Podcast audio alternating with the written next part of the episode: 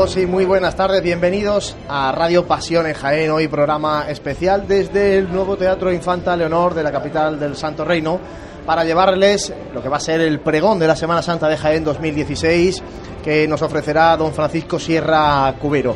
Como siempre, el equipo de Radio Pasión en Jaén, en el teatro hoy, Santi Capiscol, muy buenas, compañero. ¿Qué tal, Juan Luis? Buenos días. Está también por aquí José Ibáñez al mando de todos los medios técnicos. Y Santi, vamos a vivir un poco, bueno, el, el pórtico de la, de la Semana Santa, el pregón de la Semana Santa de Jaén con Paco Sierra, el otro día lo teníamos en la radio, en el programa del pasado jueves. Nos esbozaba un poco por dónde iban a ir las líneas del pregón, pero bueno, mientras se va llenando este patio de butacas, eh, ¿qué esperas tú personalmente un poco del pregón de, Paco Sierra?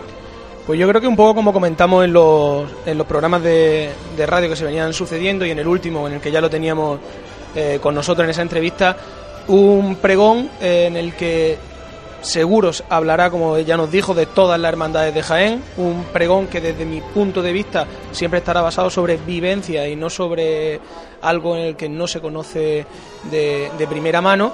Y yo creo que un pregón en el que también él hará su balance personal, de su trayectoria, de su, como decíamos, de su vivencia, un pregón que estará cargado pues de, de sentimiento, de, de, de, experiencias y también supongo que con esa el guiño ese que han hizo también a esa situación actual de las cofradías que no solamente va a ser historia sino que también hablará pues de ese presente y de ese futuro de la hermandad en Jaén.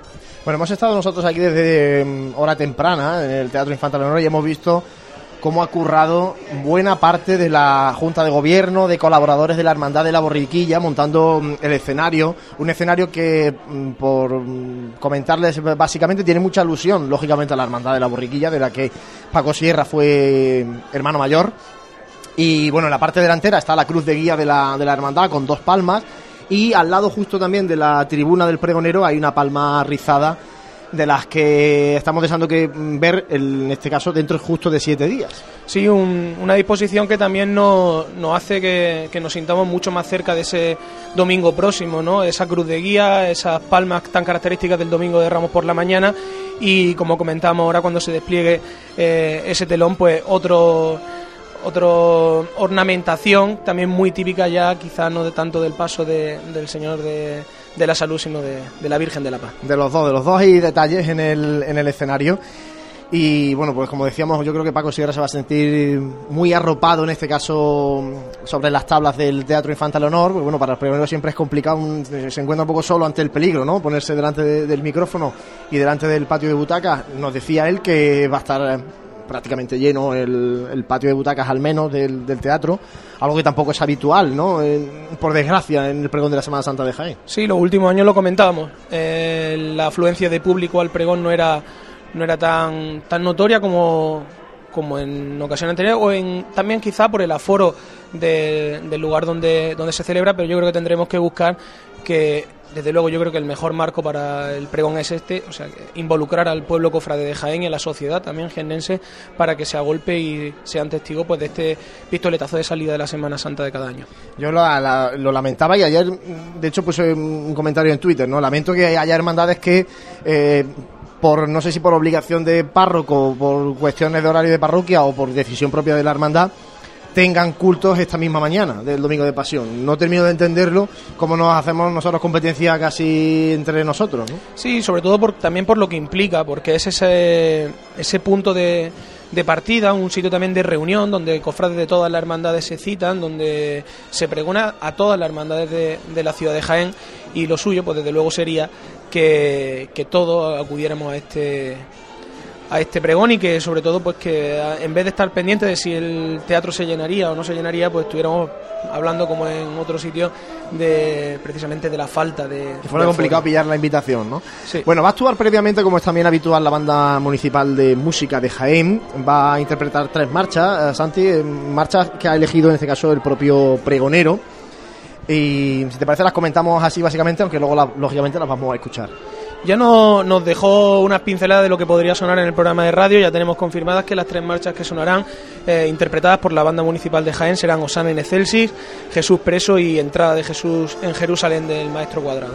Bueno, tres marchas, en este caso Jesús Preso y Entrada de Jesús en Jerusalén, más clásicas, ¿no? Y Osana en Excelsis, que es una marcha que eh, suena mucho en los palios de las últimas Semanas Santas, y lógicamente con el Osana además de cara a la Hermandad de la Borriquilla, pues... Sí, y además una marcha que yo creo que se adapta muy bien a muchos registros, no en palios también más serios, eh, mm, pega bastante, una marcha que tiene eh, distintas connotaciones y que yo creo que bueno que se puede adaptar bien a este, a este repertorio que creo que es bastante de bastante calidad y también muy significativo por lo que decía porque también incluye dos marchas de Jaén y, y también es bueno poner en valor pues todo lo que tenemos que no es poco.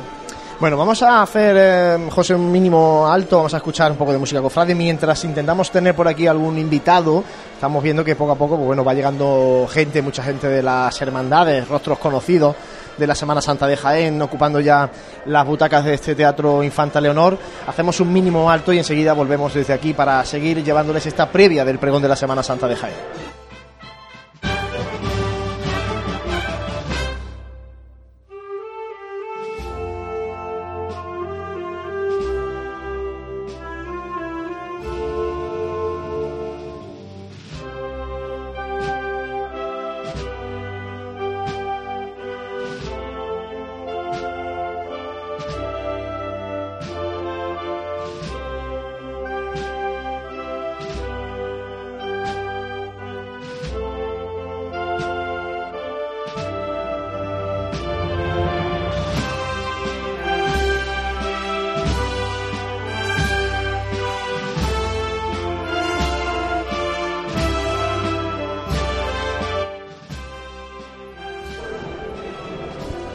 Pues aquí seguimos en el Teatro Infanta Leonor y tenemos ya con nosotros al pregonero de 2015, a don Prudencio Villar. Prudencio, muy buenas. Hola, buenas tardes.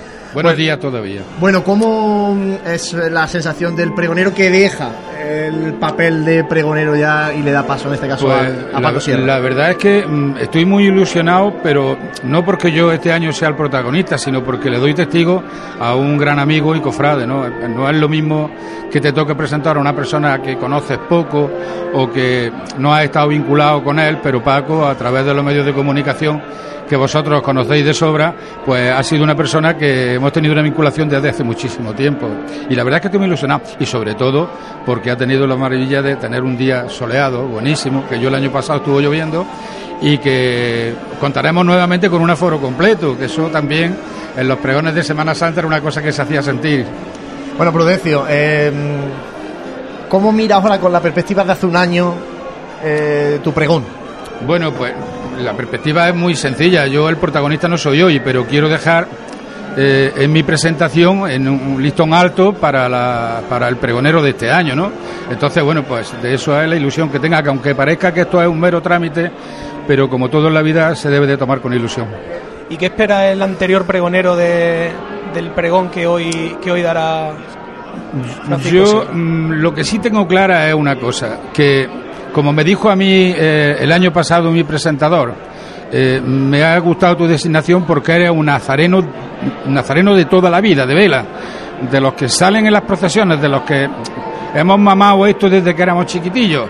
Y espero que Paco pues lo haga mm, muy bien porque Paco tiene muchísimas, muchísimas sensaciones. Aunque su Semana Santa no la ha vivido desde pequeño en Jaén, la ha vivido en Arjona, pero desde el año 79, en que se vino detrás de Dolores, de- que había ido a Arjona a, a pasar allí unos días y se vino detrás de ella, pues la conoce suficientemente. Y es un número muy grande de años y una vinculación muy importante la que ha tenido con las cofradías para que lo haga muy bien. Pues Prudencio, muchísimas gracias por haber estado este ratito con nosotros y Gracias a vosotros la porque, palabra ahora al porque lleváis toda la información muy bien y eso se agradece cuando se está fuera. Gracias. Gracias, Prudencio. El pregonero de 2015 que hoy cederá el testigo a mm, Paco Sierra. Y que, bueno, pues sí que es verdad que nos comentaba Santi eso, ¿no? Que cambia mucho la sensación de cuando uno tiene que asumir el protagonismo de ser pregonero cuando mm, el año siguiente se enfrenta a la hora de tener que, pues, ceder el testigo, ¿no?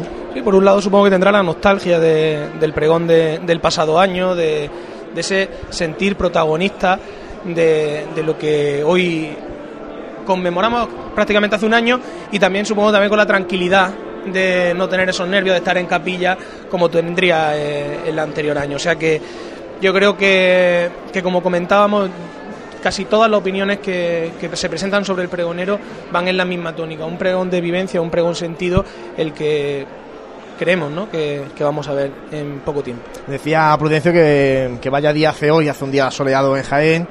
Bueno, nos firmamos para el domingo y para todos los días de la semana que viene. Sí, de domingo a domingo. de la semana que viene, no de la siguiente. La semana que empezamos ya mañana es la semana de pasión, por eso hoy también domingo de pasión. Es como se suele denominar eh, esta semana previa a la Semana Santa y donde, bueno, pues se suele reservar este día, el domingo de pasión por la mañana para, para el pregón de la Semana Santa que la tenemos eh, prácticamente encima. Aunque es verdad que en la ciudad este año, con el tema de que no se montan las tribunas, no está el montaje de tribunas o de palcos, que va a ser lo que se va a instalar este año en la carrera, como comentaba el presidente de la agrupación de cofradías en el programa que estuvo con nosotros.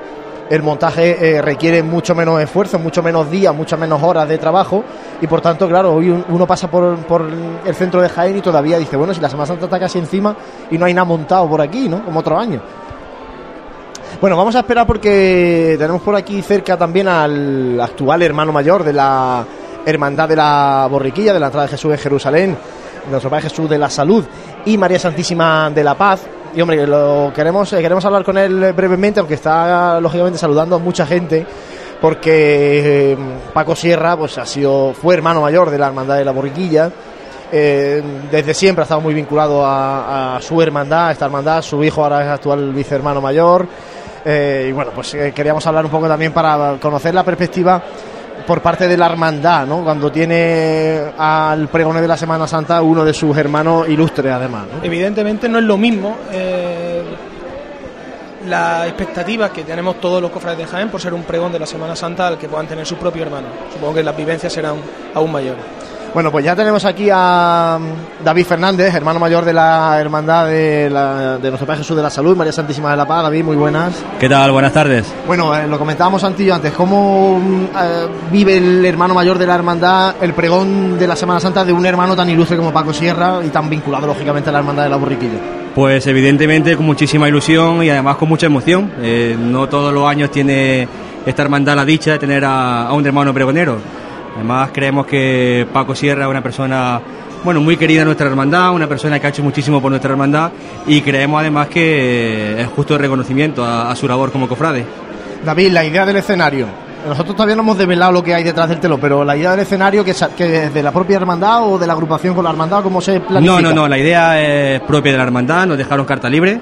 Entonces lo que, bueno, ahora después lo desvelaréis lógicamente, pero queremos que la gente cuando, cuando se abra la- el telón, pues evidentemente identifique lo que ve con, con la hermandad de la borriquilla. Y creo que lo va a identificar, ¿eh? Y además de esa identificación que hará también al pregonero sentirse arropado por, por todo lo que significa su hermandad, ¿qué pregón espera el hermano mayor de, de la hermandad de la entrada en Jerusalén de un anterior hermano mayor que ahora es pregonero y que como comentábamos tanto Prudencio como la gente que hemos estado alrededor, todo el mundo pinta que será un pregón muy de muchas vivencias cofrades, de mucha experiencia. ¿Qué pregón espera el hermano mayor de la, de? Pues evidentemente esperamos un pregón sencillo, porque Paco Sierra es una persona sencilla, una persona cercana, y creemos, pues evidentemente, como tú dices, que, que contará muchas vivencias de, su mundo, o sea, de su vida cofrade. De- no en vano lleva más de 30 años en este mundillo y la verdad es que le ha pasado le ha pasado de todo, la verdad. Entonces, bueno, pero contado además, como te digo, de una forma muy sencilla, una, una forma que, que va a llegar mucho a- al espectador que lo está escuchando. David, muchísimas gracias y te dejamos ya que ocupes tu lugar en, en este patio de butaca. Nada, un placer siempre con vosotros. A disfrutar del pregón. Venga, gracias. Bueno, pues el hermano mayor de la Hermandad de la Borriquilla, que ha estado también con nosotros eh, en, este, en estos momentos previos de- del pregón. Santi, decíamos, ya hay mucha gente aquí en el, en el patio de butacas, ya bueno, se va viendo que, que, como decía Paco Sierra esta semana, eh, se va a llenar prácticamente. Hay bastante más ambiente que otro año a esta misma altura, o sea que yo creo que sí, que la gente está acudiendo de una manera masiva y creo que es la estampa que todos los cofrades esperamos, ¿no? Eh, buen, buen estado de salud el que presenta ahora mismo el, patio de Buta. Bueno, pues son las 12, vamos a hacer, eh, compañeros, un mínimo alto de nuevo y vamos a volver ya cuando se empiecen a apagar las luces de este Teatro Infantil Honor y empiece a abrirse el telón para explicarles, detallarles lo que hay en el escenario del Teatro Infantil Honor y empezar a escuchar primero los sones de la Banda Municipal de Música y después el pregón de la Semana Santa de Jaén 2016.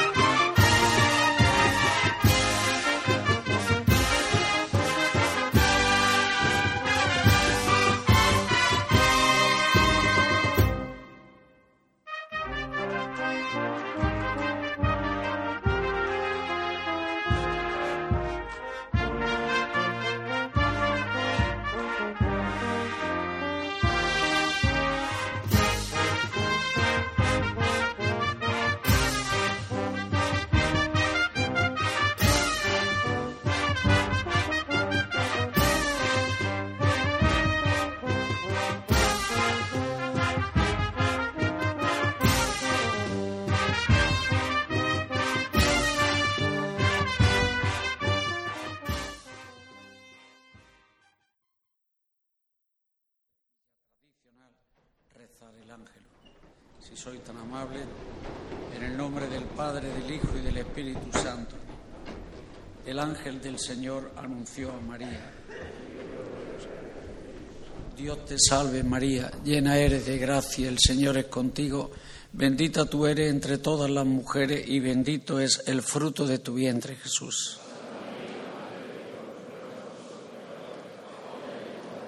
Gloria al Padre, al Hijo y al Espíritu Santo.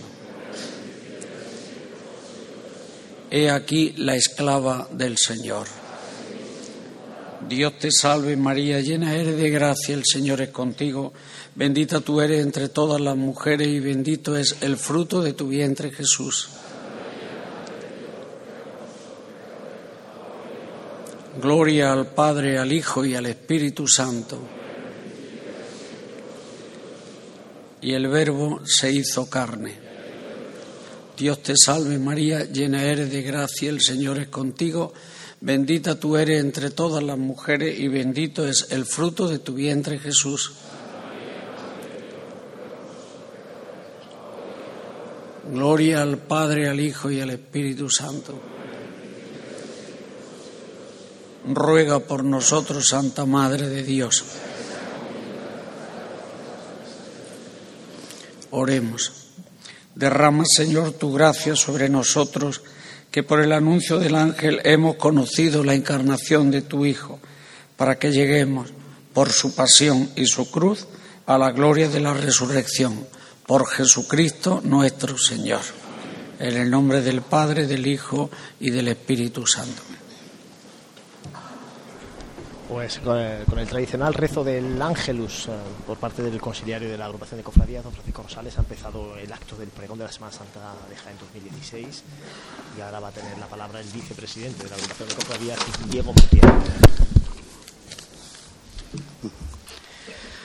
Reverendo señor conciliario de la agrupación de cofradías y hermandades de la ciudad de Jaén, ilustrísimo señor alcalde presidente del excelentísimo ayuntamiento de Jaén, señor presidente de la agrupación de cofradías y hermandades de la ciudad de Jaén, señores hermanos mayores, miembros de la permanente y pleno de la agrupación de cofradías y hermandades de la ciudad de Jaén, señores presidentes de la agrupación de cofradías y hermandades de la ciudad de Jaén, señores pregoneros de la Semana Santa de Jaén, dignísimas autoridades civiles y militares, hermanos cofrades, señoras y señores. Iniciamos hoy la proclamación del tiempo en el que el rezo se traduce en arte, ese tiempo en el que el aroma de la ciudad se perfuma con incienso para que la liturgia invada las calles, donde el nazareno hará de nuevo su penitencia de asfalto y cera. El Gólgota está ya sembrado en clavé, en ire y estatices, en espinos de cardo, para que Cristo proclame desde su cruz la dignidad del hombre y su libertad esencial. Este atril está ya igualmente preparado para que el pregonero dé rienda suelta los frutos de la memoria y desde ellos proclame en este quinto domingo de Cuaresma esa palabra de perdón infinito y transformación misericordiosa, esa palabra que perdonó a la adúltera y que como promesa viva renueva día a día nuestra posibilidad de salvación.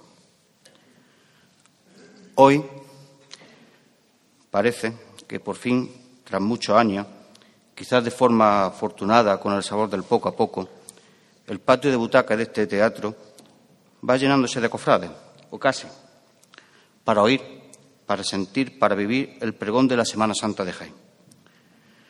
No quisiera quitarle un ápice de mérito al pregonero de este año, ni al del pasado año, ni al del anterior, ni del otro, otro, otro, pero quisiera pensar que por fin los cofrades de este Jaén tantas veces acomplejados, y aunque algunos rezagados aún quedan por sumarse, dejamos aparcado el particular y nos aproximamos al cum laude de un todo mucho más importante en su conjunto, llamado Semana Santa. Permítame, por tanto, con esta alegría que deben sentir todos los que por esta tría han pasado ante este casi lleno, les dé la bienvenida con mis mejores deseos de paz y bien. El acto que iniciamos, tal y como es tradicional, comenzará con un pequeño concierto de marcha de Semana Santa, a cargo de la Banda Municipal de Jaén, bajo la dirección de doña Juana y Martina de la Hoz Casas, que interpretarán Osana in Excelsis de Óscar Navarro, Jesús preso de Emilio Cebrián y Entrada de Jesús en Jerusalén de José Cuadrado. Seguidamente tomará la palabra don Prudencio Villar Sánchez, pregonero de la Semana Santa de Jaén del año 2015, quien, como manda la tradición, procederá a presentar el pregonero de este año. Amigo Prudencio, vuelve a dignificar este atril con tu presencia. A continuación tomará ya la palabra don Francisco Sierra Cubero, pregonero de la Semana Santa de Jaén del año de gracia 2016. Hermano Paco, poco te puedo decir ya. Baila. Posteriormente, el señor presidente de la agrupación de cofradías y hermandades de la ciudad de Jaén dirigirá unas palabras a este digno auditorio y hará entrega de unos secos de recuerdo y agradecimiento al pregonero de este año. Se financiará el acto con la interpretación por parte de la banda municipal de Jaén del himno Jaén. Y todo para gloria y alabanza del Señor y de la gloriosa Virgen María. Muchas gracias y de nuevo bienvenido. Santi, comentamos eh, brevemente el escenario porque decíamos que había detalles del paso de misterio y del paso de palio. Sí, vemos eh, que ocupa la parte central, una parte de los respiraderos del paso de palio con su candelería y esa corona de, la Virgen de la Paz. Y ahora suena Osan in Excelsis. Y solamente por terminar el escenario, el olivo del Paso de Misterios también está presente en el escenario del Teatro Infanta Leonor.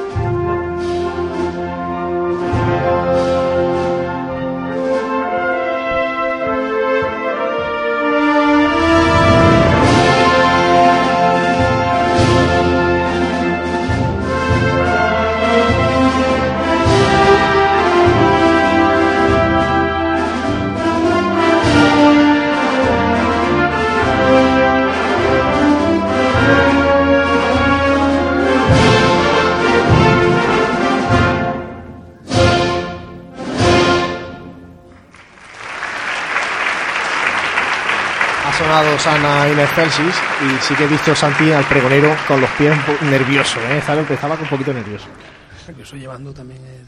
llevando el compás, ¿no?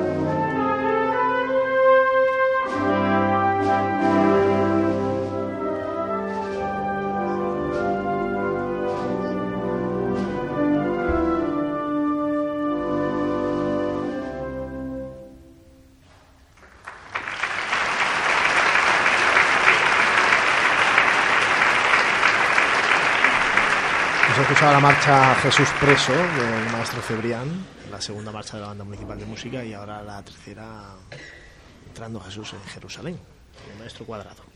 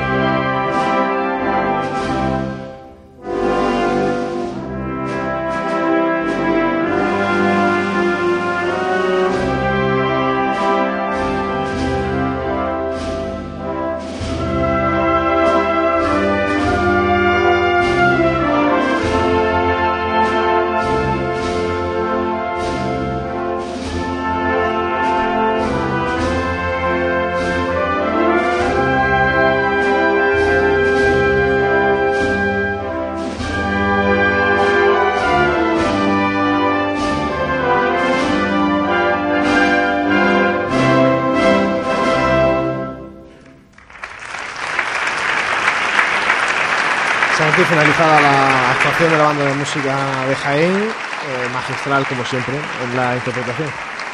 Eh, yo creo que una, un, hablamos del repertorio, pero también la, la, ejecución del mismo y el gusto con el que sea, con el que se ha interpretado y además con marchas, como decíamos, de mucho sabor a Jaén. Bueno, pues eh, ahora va a tomar la palabra Prudencio Villar, el pregonero del año pasado, que va a ser la persona encargada de presentar a Francisco Sierra Cubero, pregonero de este año 2016.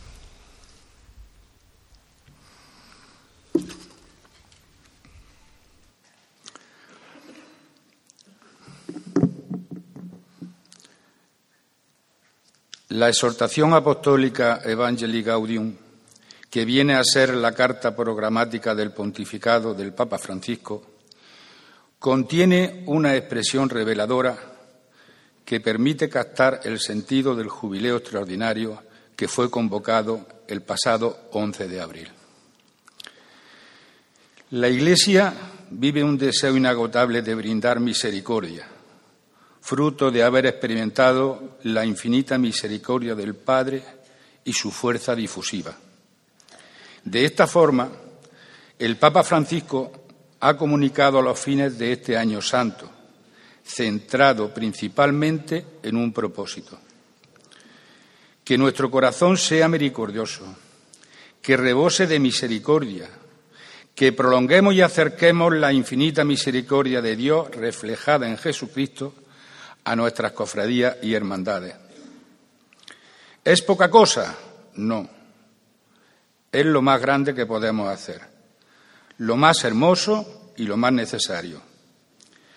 Porque vivimos en un mundo carente de misericordia, un mundo duro, frío y competitivo, un mundo que crea soledad, que divide y enfrenta a los hombres. Un mundo deshumanizado, sin entrañas y sin corazón. La enfermedad que padece el mundo, la enfermedad principal de hombre, no es la pobreza o la guerra, es la falta de amor. Por todo ello, Señor, te pedimos la fuerza y ayuda necesaria para seguir luchando, porque tú que eres santo, tú que eres limpio, tú que amas la verdad del corazón y comprendes nuestro fallo y caída, nos debes otorgar sabiduría, rociarnos con el agua pura de tu amor y quedaremos limpios. Lávanos en la sangre de tu corazón y quedaremos más blancos que la nieve. Mira nuestra tristeza, devuélvenos el gozo y la alegría y haz que se inunde de misericordia cada rincón de nuestro corazón y no te acuerdes más de nuestros fallos y debilidades. Líbranos cada día de caer en la red de las tinieblas. Líbranos, Señor, de la violencia y del egoísmo. Y danos fuerza para gritar las maravillas de tu perdón. Reverendo Señor Conciliario de la Agrupación de Cofradías y Hermandades de la ciudad de Jaén, Ilustrísimo señor alcalde presidente del excelentísimo de Jaén, señor presidente, comisión permanente y miembro del Pleno de la agrupación de cofradías, dignísimas autoridades eclesiásticas y civiles, señoras hermanos mayores y miembros de las diferentes juntas de gobierno de las distintas cofradías y hermandades aquí presentes, quiero saludar especialmente a don Francisco Sierra Cubero, pregonero de la Semana Santa del presente año Amigos cofrades, hermanos todos, buenas tardes.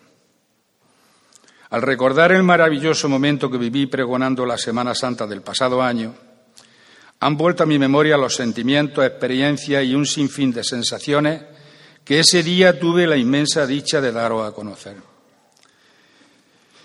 Pero hoy toca anunciar una nueva semana de pasión y para eso estamos aquí. Y con este fin, como viene siendo costumbre, se me ha encargado la presentación del pregonero de este año, don Francisco Sierra Cubero. Cofrade entusiasta y comprometido, fiel amigo y persona sobradamente conocida en todo este mundillo cofrade por su gran vinculación, de uno u otro modo y a lo largo de los años, con todas las hermandades y también con los medios de comunicación que dan cobertura a nuestra vida cofrade por lo que, a nivel personal, hemos ido generando una sincera y leal amistad. Hombre polifacético e inquieto, siempre abierto al diálogo de sentimientos profundos y cofrade sólido y convencido. Sencillo, responsable, desinteresado y siempre dispuesto a colaborar cuando ha sido requerido para ello. Por todo esto, cuando me comunicaron su designación, pensé en un primer momento que tendría un grave problema. ¿Qué les podría contar de este ilustre pregonero que no se haya dicho ya? ¿O realmente precisa nuestro querido hermano ser presentado? Es posible que ya se haya dicho todo sobre él, sin embargo, no por ello la reiteración es mala. Y me resulta sugestivo redactarle con mis palabras retraso de la vida de nuestro ilustre pregonero. Podría decirles que Paco es hermano de siete cofradías de pasión y gloria de Jaén, además de ser cofrade de la Santa Capilla de San Andrés y de la de San Bonoso y San Maximiano de Arjona. También podía presentarle a nuestro pregonero como colaborador necesario e incansable durante muchos años de distintos medios de comunicación, como Cadena Cope, el desaparecido Canal 23, Canal 45 Televisión, Diario Jaén y Viva Jaén, la revista Alto Guadalquivir, Jaén Cofrade, Pasión y Claria, por no hablar de sus múltiples colaboraciones en los boletines de nuestras cofradías y hermandades que se suceden año tras año. Otro aspecto destacado que puedo referirle es que en su currículum figuran los pregones de varias cofradías.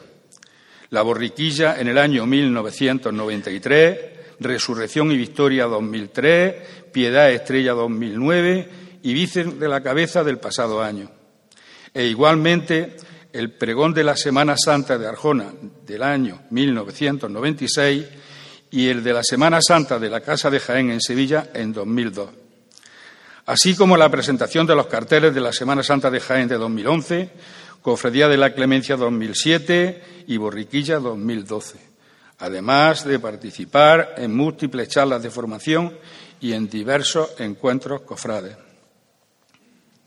Residiendo y trabajando ya en nuestra ciudad, colaboró durante varios años en la Cofradía de nuestro Padre Jesús, en labores de secretaría y donde hiciera falta Posteriormente fue fiscal de orden en la procesión, fabricano de San Juan y ha sido promitente de los tronos de nuestro Padre Jesús Nazareno y María Santísima de los Dolores.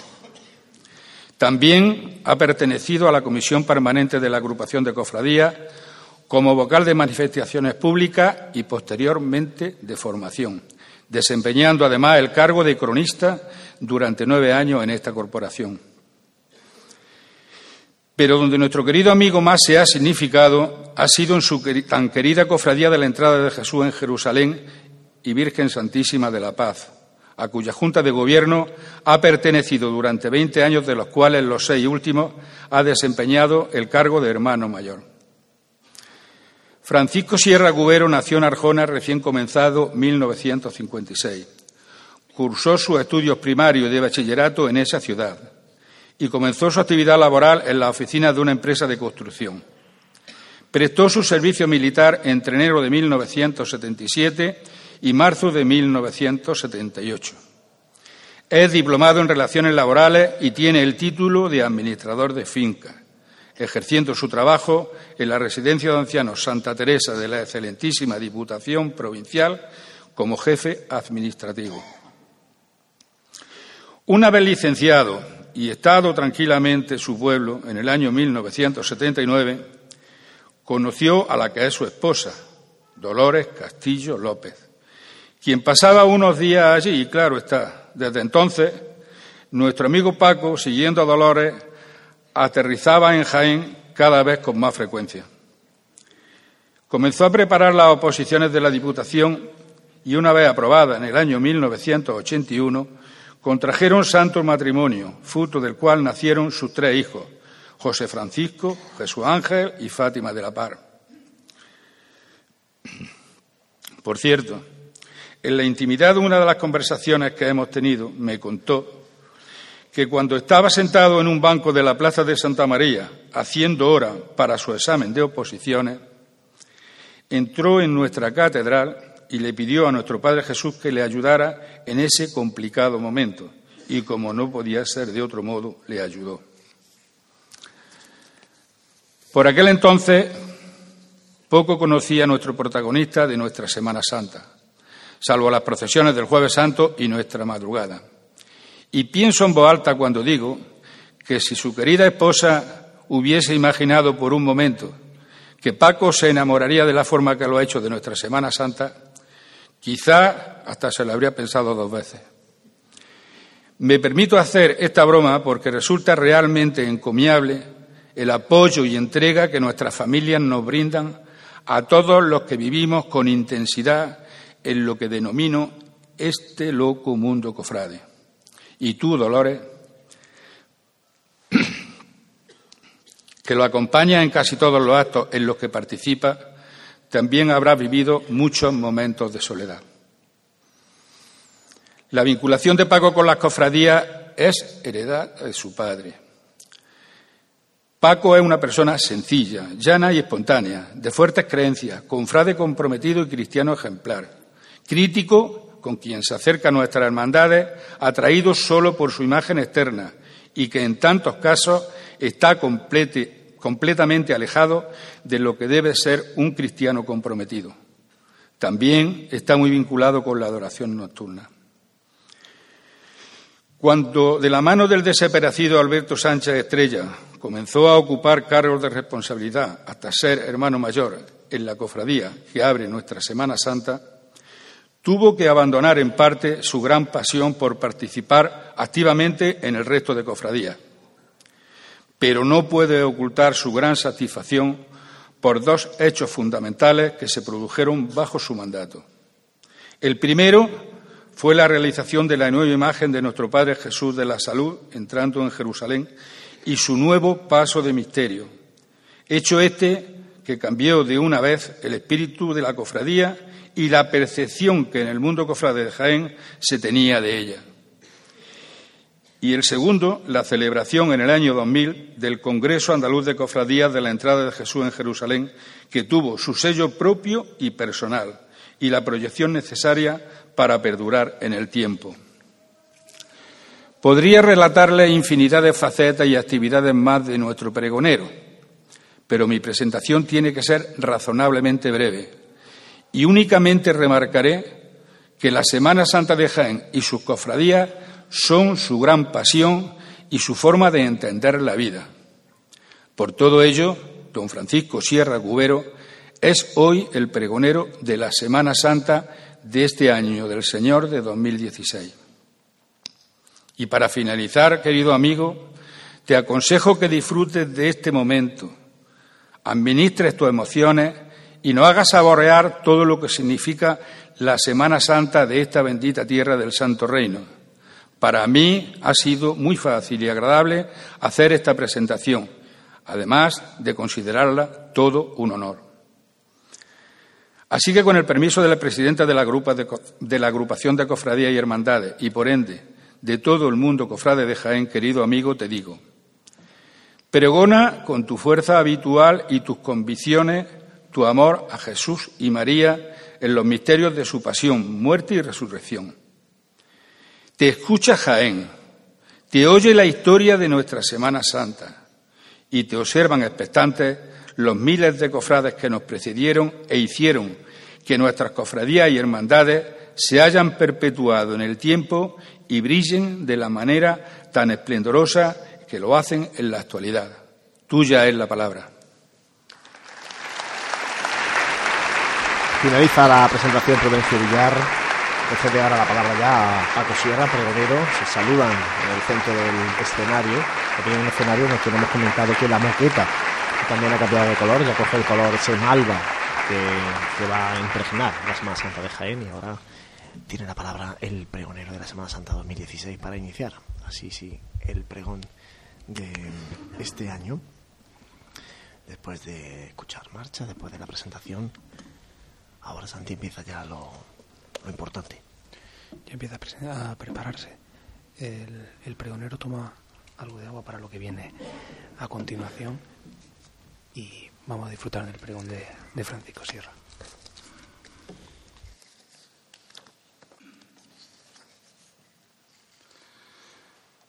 A mi familia y a mis amigos, a los que tanto quiero y que en todo momento me apoyan a mis padres por haberme dado esta gran educación religiosa, en especial a mi padre, por llevarme desde pequeño de la mano en las procesiones, para que supiera y viviera lo que yo ahora le voy a contar.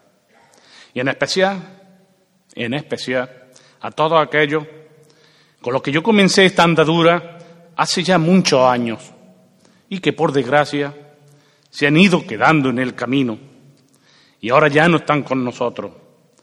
Seguro estoy que estarán disfrutando junto a sus queridas imágenes viéndome y una mención especial a mi admirado Manolo López Pérez. Señor, ábreme los labios y mi boca proclamará tu alabanza. Salmo 36. Tu misericordia, Señor, llega hasta el cielo tu fidelidad hasta las nubes. Tu justicia es como las altas montañas, tu juicio es como un océano inmenso. Tú socorres a los hombres y a las bestias. Qué inapreciable es tu misericordia, Señor. Por eso los hombres se refugian a la sombra de tus alas. Se sancian con la abundancia de tu casa, la edad de beber del torrente de tu delicia.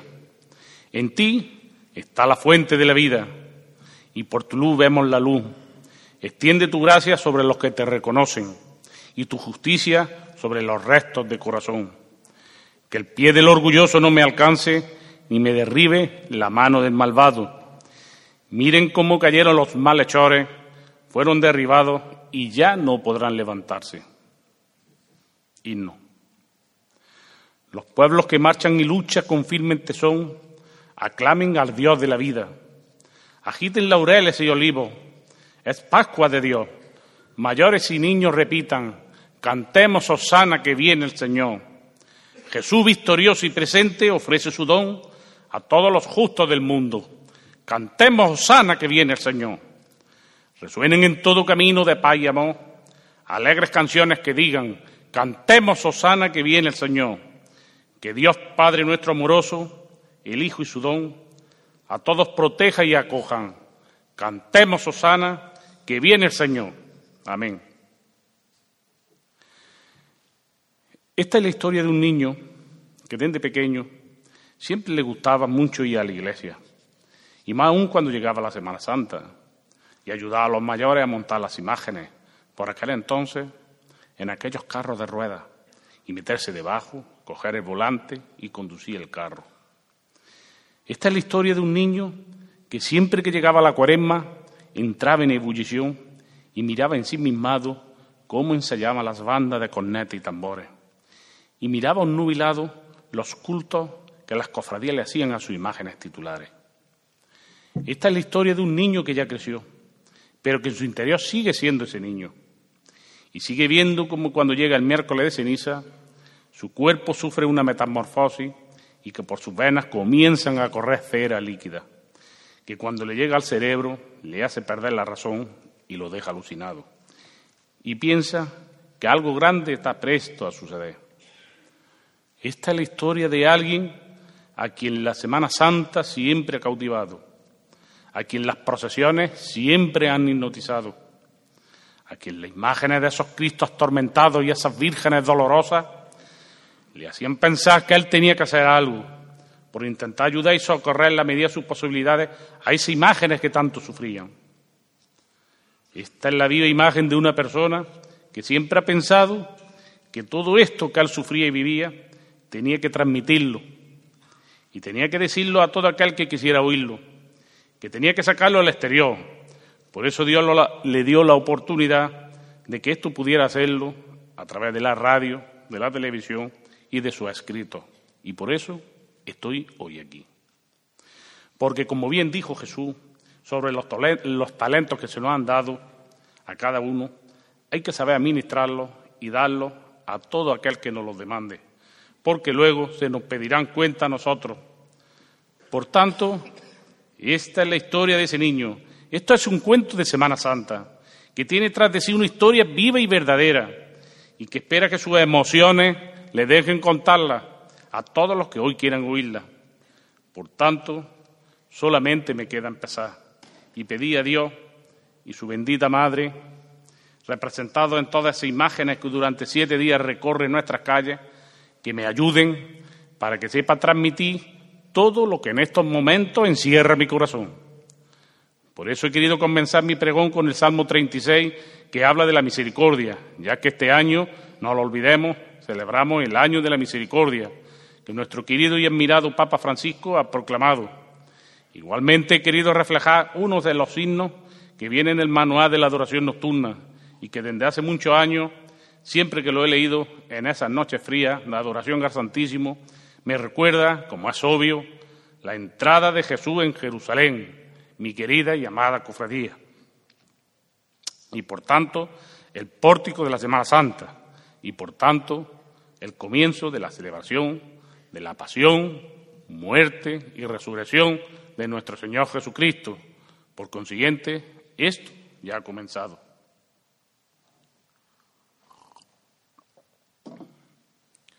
Mi saludo al excelentísimo reverendísimo señor obispo de la diócesis de Jaén, don Ramón del Hoyo, que tenía previsto estar hoy aquí y me ha mandado una carta excusando su ausencia porque tiene que estar en el santuario de la patrona de, de la diócesis, la Virgen de la Cabeza.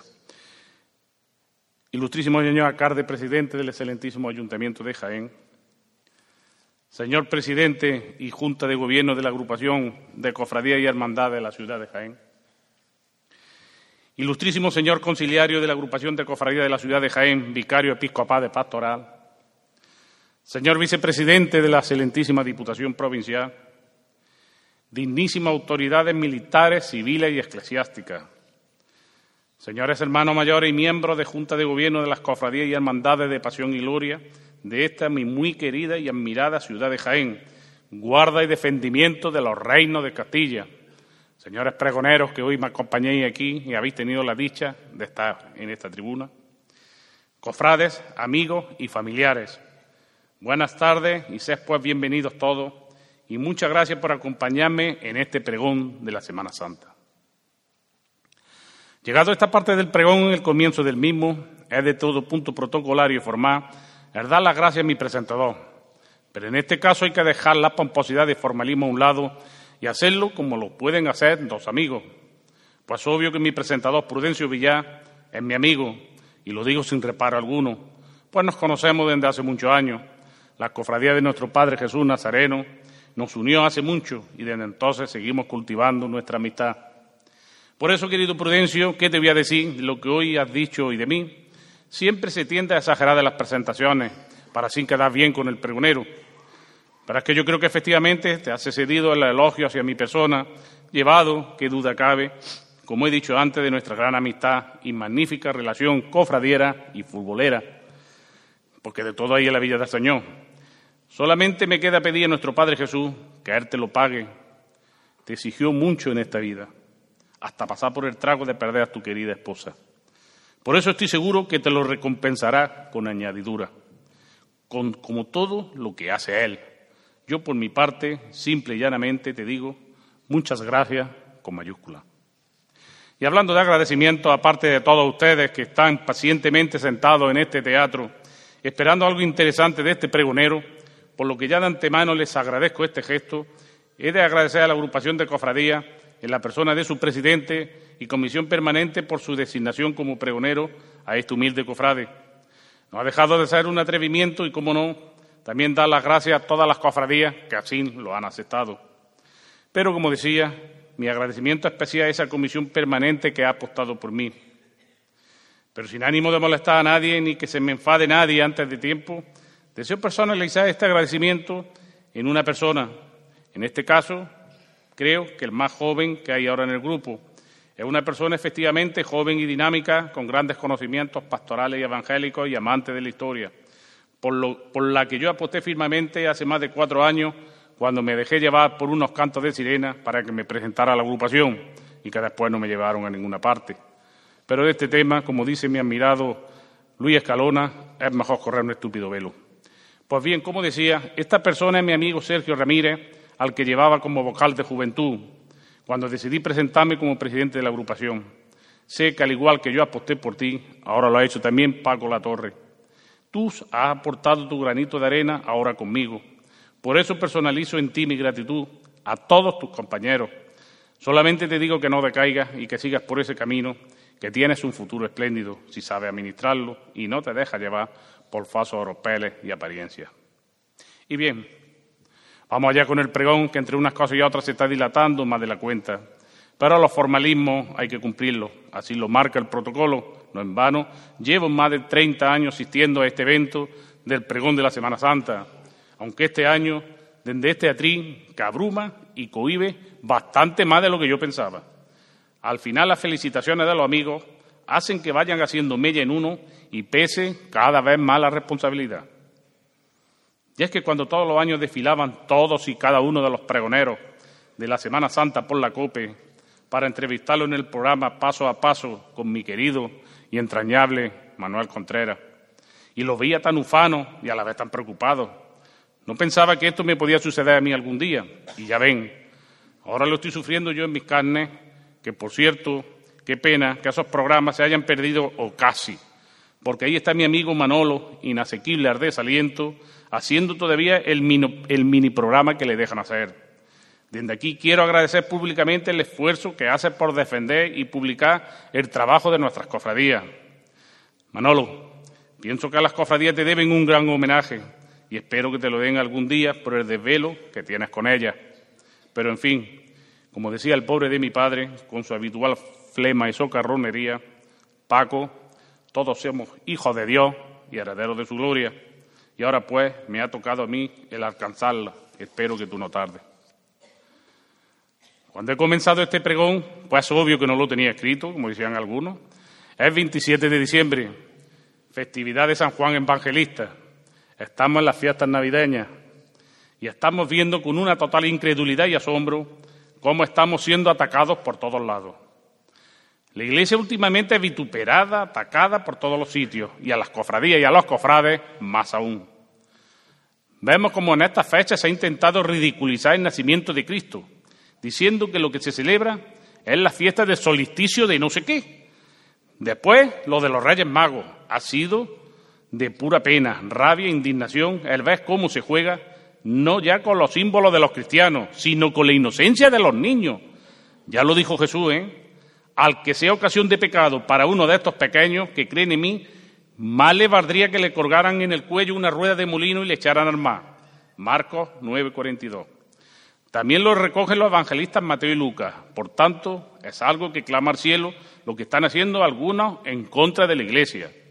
Se están profanando los sagrarios y lo último, el sacrilegio del convento de las Bernardas.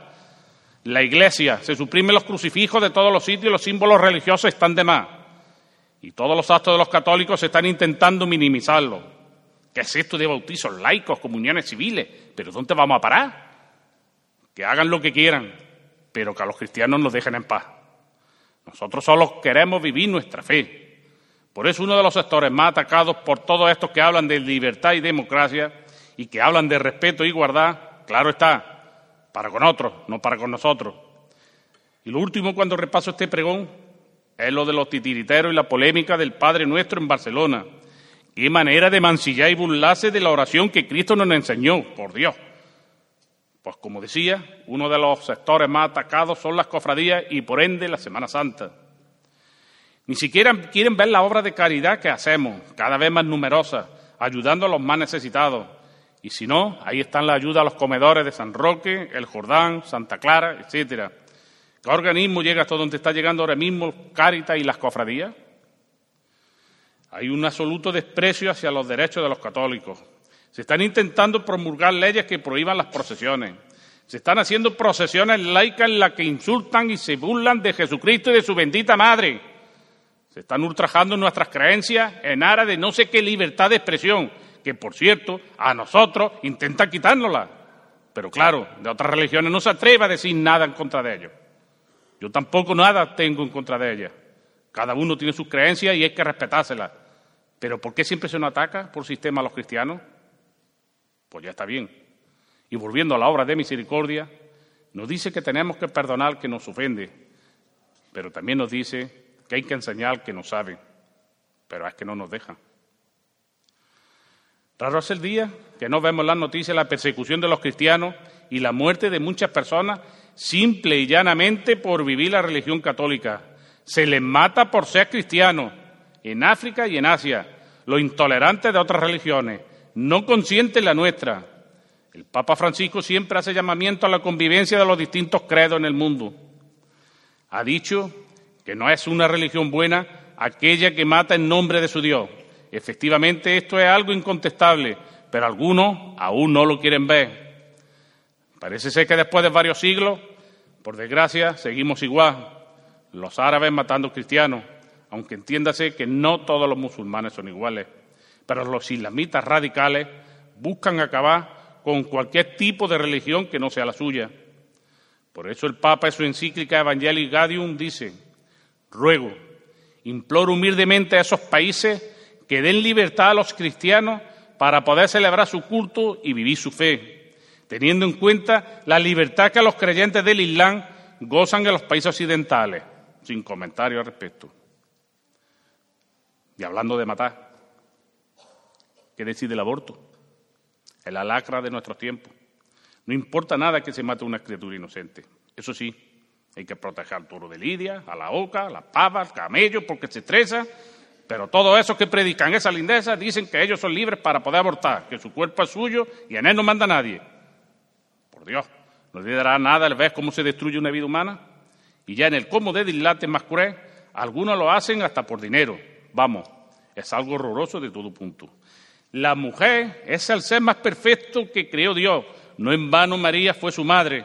Respetemos el templo de Dios, en este caso el de las mujeres son sagradas cuando conciben a una criatura.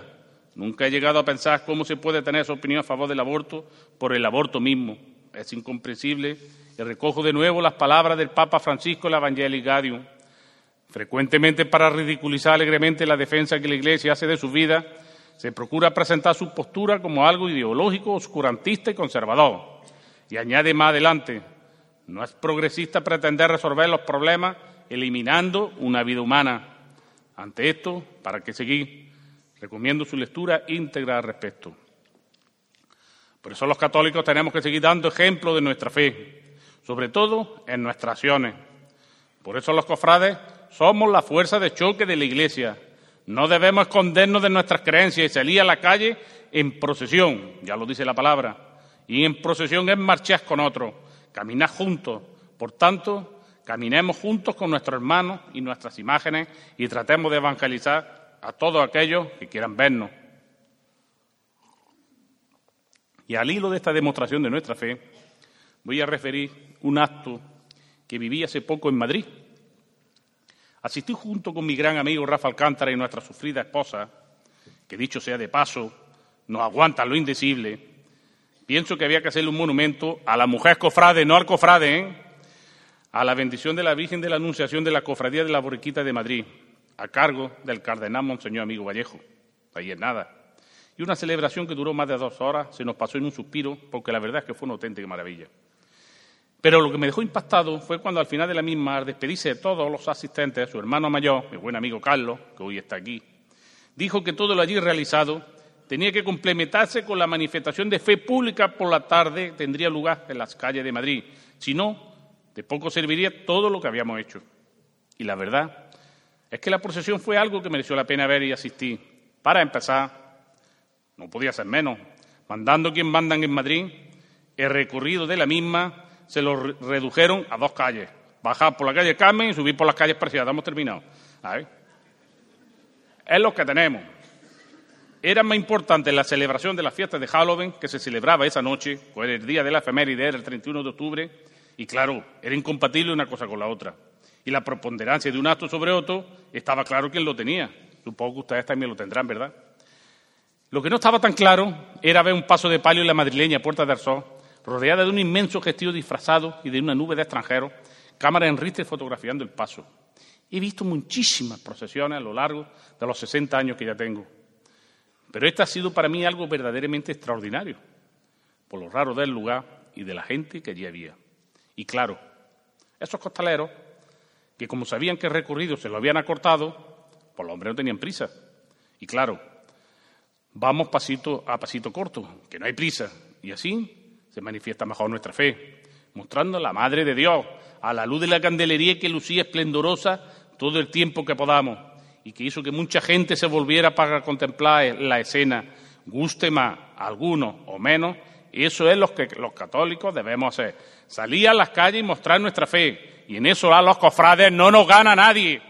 El tiempo de la catacumba quedó en el Imperio Romano, pero el cofrade para ello también tiene que dejarse evangelizar, porque la verdad es que tenemos que volver, como siempre, al típico y tópico dicho de la falta de formación. El cofrade no solamente tiene que vivir la cofradía en Semana Santa o Cuaresma, ha de vivirla durante todo el año. Los que me conocen saben que siempre he dicho lo mismo. Hay que ser primero católico y después cofrade. Porque aunque parezca mentira, hay muchos cofrades que apenas son católicos, y me explicaré. No se puede, vamos, no se debe, porque puede decir que se está pudiendo. Viví intensamente la Semana Santa y los cultos de tu cofradía y no querés saber nada de la iglesia el resto del año. Hay que estar durante todo el año viviendo y practicando nuestra religión, aquella a la que decimos ser y pertenecer, porque no se puede no ir a misa durante todo el año o solamente cuando nos apetece, o si me apuran, solamente cuando son los cultos estatutarios de nuestras hermandades, y el resto del año no queremos saber nada de la Iglesia, porque es que los curas son muy pesados. Y eso que el Papa Francisco ya ha dicho en el Evangelii Gaudium, que la homilía debe ser breve y evitar parecerse a una charla o a una clase, precisamente para evitar eso, de que la gente se aburra. No se puede ir tan, tan alegremente a veces, como por desgracia vengo viendo, a recibir la Eucaristía sin una preparación previa. Y me refiero concretamente a que de vez en cuando se visita el confesionario. Sé que esta palabra, la de la penitencia, a algunos católicos le da urticaria. Pero hoy en día los confesionarios no son como antes, a veces todos hemos tenido alguna mala experiencia. De hecho, así lo recomienda el mismísimo Papa Francisco en su Evangelio Gaudium, cuando dice, a los sacerdotes les recuerdo que el confesionario no debe ser una sala de tortura, sino el lugar de la misericordia del Señor que nos estimula a hacer el bien posible. Porque, como el Papa dice, la misericordia es la mejor medicina del católico. Por tanto, el cofrade debe, como decía antes, frecuentar los sacramentos. De ahí que estos cofrades siempre le ha gustado más los cultos de las cofradías que las propias procesiones. Siempre se intima más, como es lógico, en la iglesia que en la calle con Dios. Aunque claro está, no se lo olvide, la procesión tiene ese algo que nos hace estremecernos cuando vemos esos misterios o esos crucificados por nuestras queridas calles al son de marcha increíblemente bellas. O qué decide un palio envolviéndose al son de esas marchas tan conocidas, tan pegadizas, una candelería parpadeando por el viento. Es algo inenarrable y único, claro está. Y al hilo de esto, quiero decir que en una entrevista que tuvimos con el anterior obispo don Santiago, con la permanente, con la permanente que presidía por aquel entonces, el amigo inocente Cuesta, hablábamos del jubileo del año 2000 y cómo cuando llegó verdad las cofradías nos tuvimos que ir a la Plaza de Toro a celebrar la misa, porque no cogíamos la catedral. Y le dije, don Santiago, te recordará que estaba la mitad de la plaza llena de cofrades. A lo que con una sonrisa astuta me respondió, ¿y dónde estaba la otra mitad? Sea obvio que me quedé sin palabras, porque depende de cómo queramos mirar la botella, si medio llena o medio vacía.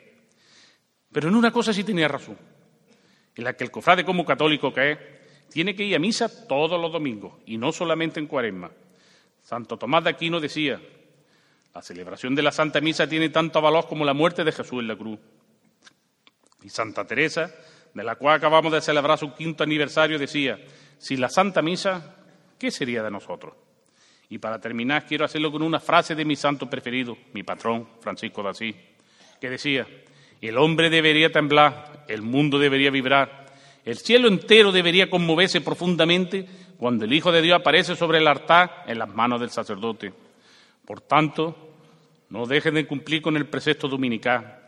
Y como decía el Papa emérito Benedicto XVI, por favor, vayan con sus hijos a la iglesia.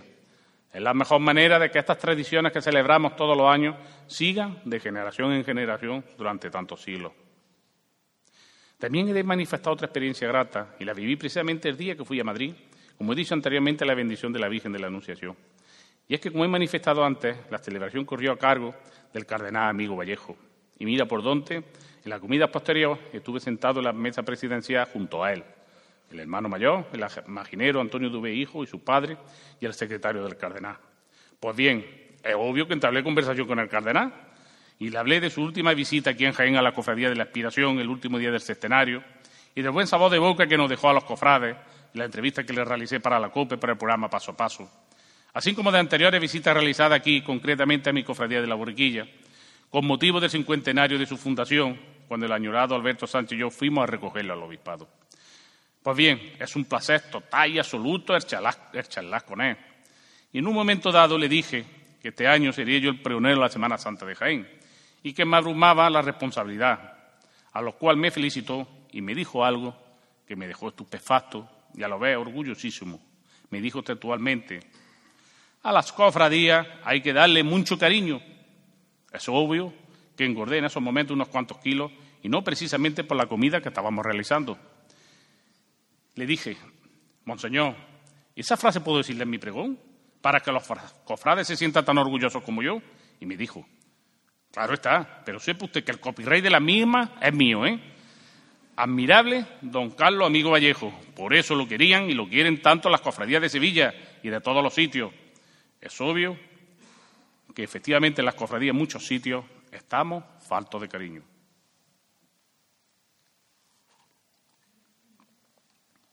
El cofrade mide el tiempo no por años naturales, sino de domingo de ramos a domingo de ramos y si de miércoles de ceniza a miércoles de ceniza. Durante todo el año en nuestra mente suena ininterrumpidamente esa marcha que tarareamos en un bucle continuo. Y en nuestra mente se va reproduciendo la imagen de nuestros pasos por esas calles de nuestro querido Jaén, por ese dédalo de callejuelas que por la noche nos roban el alma cuando vemos parpadear las luces de las candelerías, de los pasos de palio. Y es que el cofrade vive y respira Semana Santa por todos los poros del cuerpo. Y así llegamos a la cuaresma. Es una vitamina que no sabemos cómo, pero sirve para revitalizar el cuerpo de cofrade que ha estado lánguido y mustio durante todo el año, pensando cuándo llegaría ese día en el que verá su imagen nuevamente en sus altares de culto. Y es entonces cuando vamos y nos impone la ceniza, con esa frase solemne de convertido y creer en el Evangelio. Aunque para mí, claro está, siendo como soy tan tradicionalista, me gustaba más aquello que de chiquillo me producía pavor cuando iba con mi madre a la iglesia a ponerme la ceniza y el cura decía, recuerda que polvo eres y en polvo te convertirás.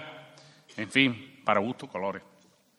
Y entonces, como decía, el cofrade explota, entra en ebullición, la presentación de boletines y carteles proliferan como la seta, no da uno abasto, acudía a un sitio a otro, pues muchas veces coinciden en día y hora, lamentablemente. ¿Verdad, amigo Manolo? Que apresurados corremos por la Plaza Santa María de un sitio a otro, y comentamos cómo ha ido la presentación del último boletín o cartel, que bien lo ha reflejado López Pérez en sus escritos todo esto. Lo que sucede cuando llegan a esta fecha y cómo algunos convierten la presentación de un cartel o sobre todo de un boletín en un auténtico pregón, mortal históricamente por respeto a la hermandad que realiza el acto. Pero la verdad es que algunos o no saben o no le dicen con claridad lo que va a presentar. Hasta en eso estamos muchas veces faltos de formación. Y desde aquí, mi más profundo sentimiento de pena y dolor por el fallecimiento del amigo Manolo. Hace ya más de un mes, pero todavía estamos anonadados por la desolación y la tristeza. Has dejado un vacío difícil y complicado de llenar. Las cofradías han quedado huérfanos de tu saber y tus consejos. Espero que Dios te haya pagado lo que has hecho por ella, Manolo.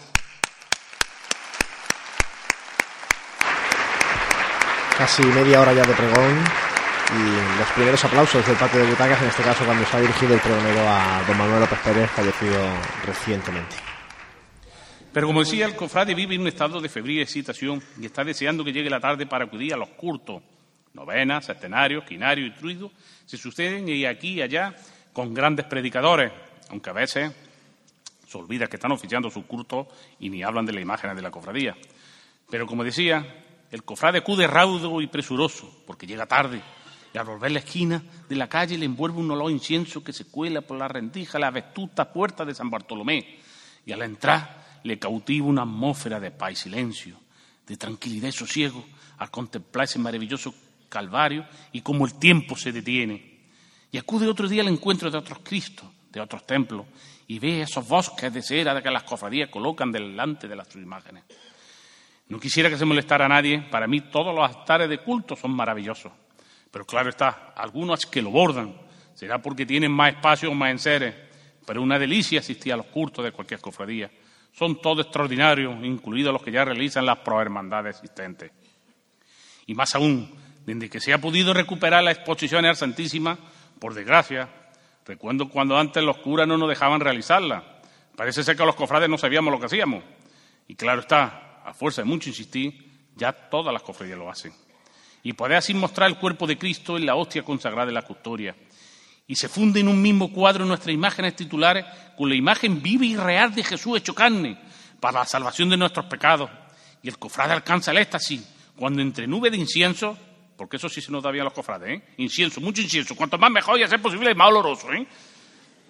Pues como decía, cuando oímos ese cántico del pan y lingua que tan maravillosamente compusiera Santo Tomás de Aquino con motivo de la festividad del Corpus, entonces el cofrade se siente plenamente realizado y sale del templo con las pilas cargadas y dispuesto a dar la cara por su cofradía y por la iglesia donde hiciera falta.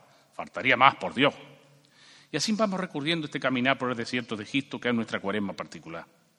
Que son esos 40 días que van transcurriendo lentamente para algunos, porque no llega el domingo de Ramos, y para otros rápidamente porque todo transcurre a una velocidad de vértigo y de pronto estamos en el domingo de pasión y con el pregón de Semana Santa los cofrades se juntan en corrillo y comentan cómo ha ido transcurriendo la cuaresma y cómo se presenta el tiempo, que por cierto, en esto del Internet ha perdido también su gracia, porque esa angustia vital que se apoderaba del cofrade cuando llegaba esa fecha y veía en la televisión se acercaba una borrasca, pensaba si para Semana Santa ya habría pasado. Ahora te lo dan todo con pelo y señales y ya digo, ese encanto se ha perdido. Pero en fin, con el pregón entramos en la semana de pasión y las cofradías comienzan a realizar un acto que para algunos parece una tontería, pero que a mí me ha ganado porque no todo lo que traemos de Sevilla es malo o nocivo para nuestra Semana Santa, como algunos dicen y critican. Y me estoy refiriendo al tal lado de nuestras queridas imágenes a los pasos. Y he asistido a muchas de ellas, y la verdad es que son actos íntimos y que transmites un halo excepcional de sentimientos religiosos y fe profundo en algo en lo que creemos y por lo que se nos tiene que respetar. Algunas cofradías lo hacen verdaderamente bien, magníficamente diría yo, con unas oraciones apropiadas y con unos rezos llenos de fervor y devoción hacia nuestras imágenes, sin perder de vista que estamos en una iglesia y que en ella está el sagrario ya se encarga muchas veces de recordarlo los vocales de culto cuando realizan este acto. No se nos olvide. Y otro acto que es novedoso en estos últimos años es los retranqueos.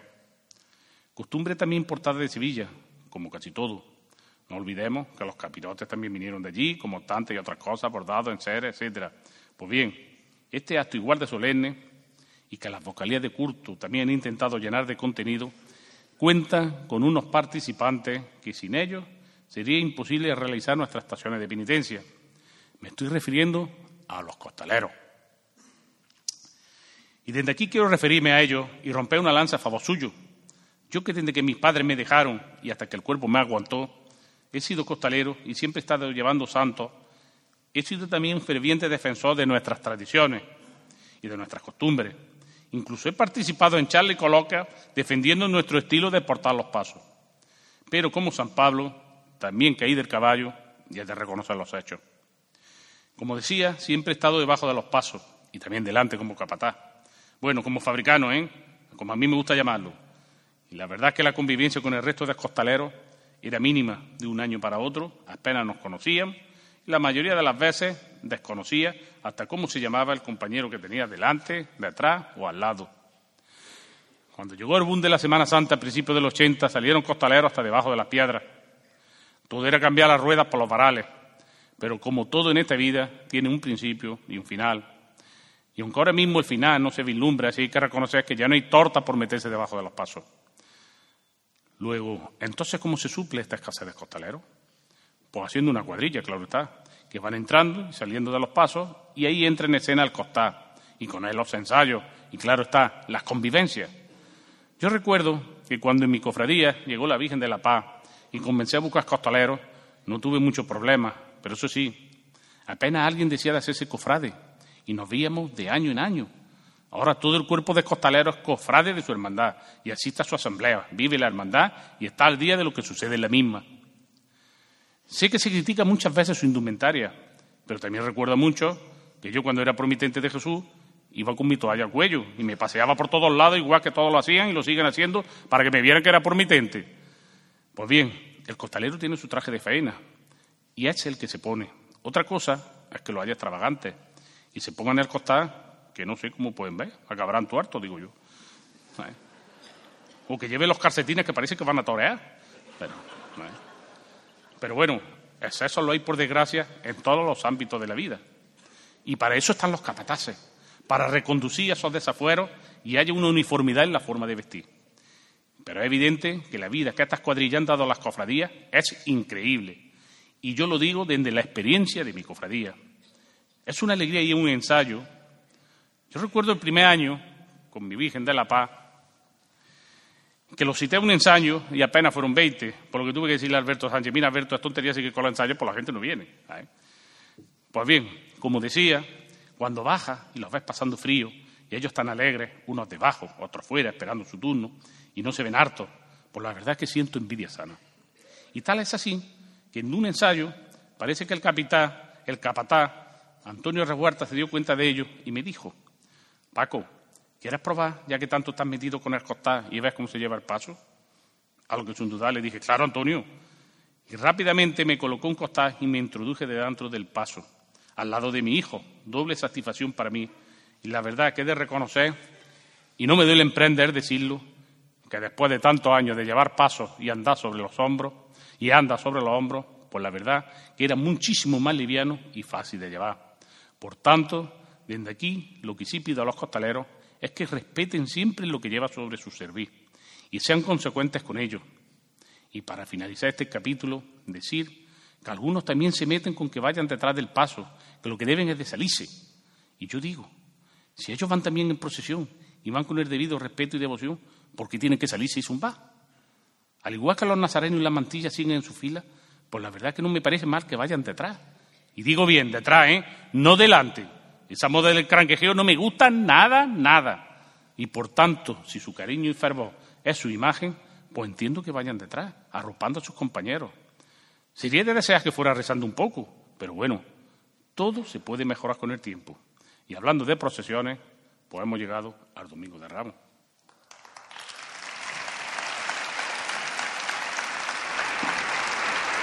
Primera parte del pregón con mucha crítica, repaso a la actualidad, los ataques Al día siguiente, cuando la gran multitud de peregrinos que habían llegado a la ciudad para la fiesta se enteraron de que Jesús se acercaba a Jerusalén, cortaron ramos de palmera y salieron a su encuentro gritando, Osana, bendito el que viene en nombre del Señor, bendito sea el Rey de Reyes. Jesús encontró a mano un asno y montó sobre él. Juan capítulo 12, versículos 12 14. El cofrade se levanta nervioso y acelerado. Apenas ha podido conciliar sueño. Raudo, lo primero que hace es mirar por la ventana. Amanece un domingo reluciente y soleado, con un cielo azul y limpio. Es una mañana fresca y primaveral, la que recibe al Rey de Reyes en su triunfal entrada en Jerusalén. Y en este Jerusalén de Judea, que es nuestro Jaén, Jaén árabe y cristiano, Jaén de las mil culturas, Jaén y siempre Jaén, Jaén la del castillo de Santa Catalina oteando el horizonte, la de la cruz blanca y grandiosa, presidiendo y abrazando a todos los jienenses. ¡Ay, Jaén de mis amores! ¿Cuánto te echamos de menos cuando estamos fuera? ¿Cuánto te añora los que viven lejos de ti? Jaén que se entra llorando y se sale llorando. Ese Jaén que recibe como cada año en Nazareno entre palmas y olivos, entre Sosana y Aleluya. Y al igual que hace más de dos mil años, después lo traicionarán y lo abofetearán, le escupirán, lo azotarán y al final lo crucificarán. Pero sin embargo, eso está aún para llegar. Y mientras, en este día tan grandioso, cuando salga por la puerta dorada de Belén San Roque, le aclamarán y le gritarán. La primera crujía ya está en la calle. Y después de haber asistido a la preceptiva misa de la bendición de Palma, el cofrade se dispone a acompañar a ese Cristo moreno hecho en la calle Alfarería, maravillosamente por las manos de Antonio Dubé y portado extraordinariamente por sus costaleros. Acaba de atravesar, como he dicho, simbólicamente la puerta dorada de Jerusalén en la que se ha convertido San Roque. y con sus manos extendidas bendice a todos los, que les esperan. Pues la espera ha sido dura, todo un año, pero ya está aquí, repartiendo salud y paz entre todos los que lo piden. Le espera un recorrido de pleto de gente que está ansiosa por verlo. Es la primera procesión y los cofrades están ávidos por verla. Los niños le echarán pétalos de flores a su paso. ¡Ay, esa cándida sonrisa! Y ese mirar limpio de los críos que acompañan a Jesús. Ya lo dejo dicho a él. Dejad que los niños vengan a mí. No se lo impidáis, porque los que son como ellos es el reino de Dios. Marcos 10, 14. Y detrás su madre. Recuerdo cuando incorporamos a la Virgen a la cofradía que decían que a los evangelios no se contemplaba esa escena y que por eso, no podían aprobarlo. Pero bueno, ¿dónde iba a estar su madre si no? Decíamos nosotros. Y ella, con una furtiva lágrima que se escapa de su ojo, sigue a su hijo amado. Y en estos tiempos tan necesitados de paz, ella la derrama a mano llena. Que afortunado estuvo Dubé al realizarla. La salida ha sido dificultosa como siempre, pero ese puñado de corazones recios que van debajo, esto no la arredra y como todos los años ya está en la calle y dará gusto verla pasearse por ella, viendo el vaivén de las bambalinas, son de la música y todos las mirarán con admiración. Paz, paz en la tierra a los hombres de buena voluntad, que es vocación más bonita, si pudiera ser verdad, la que se impuso a la Virgen cuando se bendijo. Paz y siempre paz en este mundo tan necesitado de ella. Paz para todos aquellos que se odian, se insultan, se matan. Paz para todos aquellos que sufren y padecen. Paz de espíritu, paz de cuerpo y paz de alma para todos. Que la paz esté siempre con todos vosotros, mis queridos jiennenses, desea este pregonero. Y que cuando acabe este pregón y os despida, os deje llenos de esa paz que tanto anhelamos en nuestro convivir diario. Que mi Virgen de la Paz, a la que tanto quiero y a la que tanto pido todos los días, os lleve por esa senda de la paz a vosotros y a toda vuestra familia. Paz y siempre paz.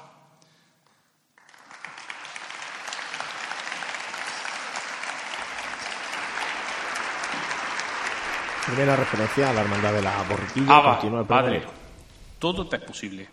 Aparte de mí esta copa de amargura, pero no se haga como yo quiero, sino como quieras tú. Marcos 14, 36. El cofrade apenas ha podido comer un poco y Raudo se lanza a las calles de este querido Jaén en busca de procesiones en este maravilloso Domingo de Ramos. Y encuentra un Jesús que rodilla en tierra ahora al Padre y sufre y pide que aparten de ese cali lleno de amargura y un ángel le confortará mientras que sus discípulos duermen ajenos al drama que se está desarrollando a su alrededor. Y pienso que la verdad es que estamos dormidos ante, tanta insensibilidad ante el dolor ajeno. ¿Y cuánto estamos dormidos ante los problemas que nos rodean? La inmigración, el paro, la droga, etcétera. La imagen de Juan Abascal de Jesús en el huerto de los olivos se pierde en la lejanía, oculta precisamente por un olivo. Y mi, mi mirada cambia de escenario y veo el segundo palio de este día avanzar son de campanilleros. Es una nueva Virgen, la de los desamparados, que realizara Ventura González no hace mucho, y que sufre al ver como su hijo está en una agonía permanente en ese huerto. No en vano se le, domina, se le denomina Cristo de la agonía por mucho. Y ella, como siempre, sufre, y como se relata en los santos evangelios, ella lo guardaba todo en su corazón y mirará por todos aquellos que desamparados buscan su consuelo y su amor.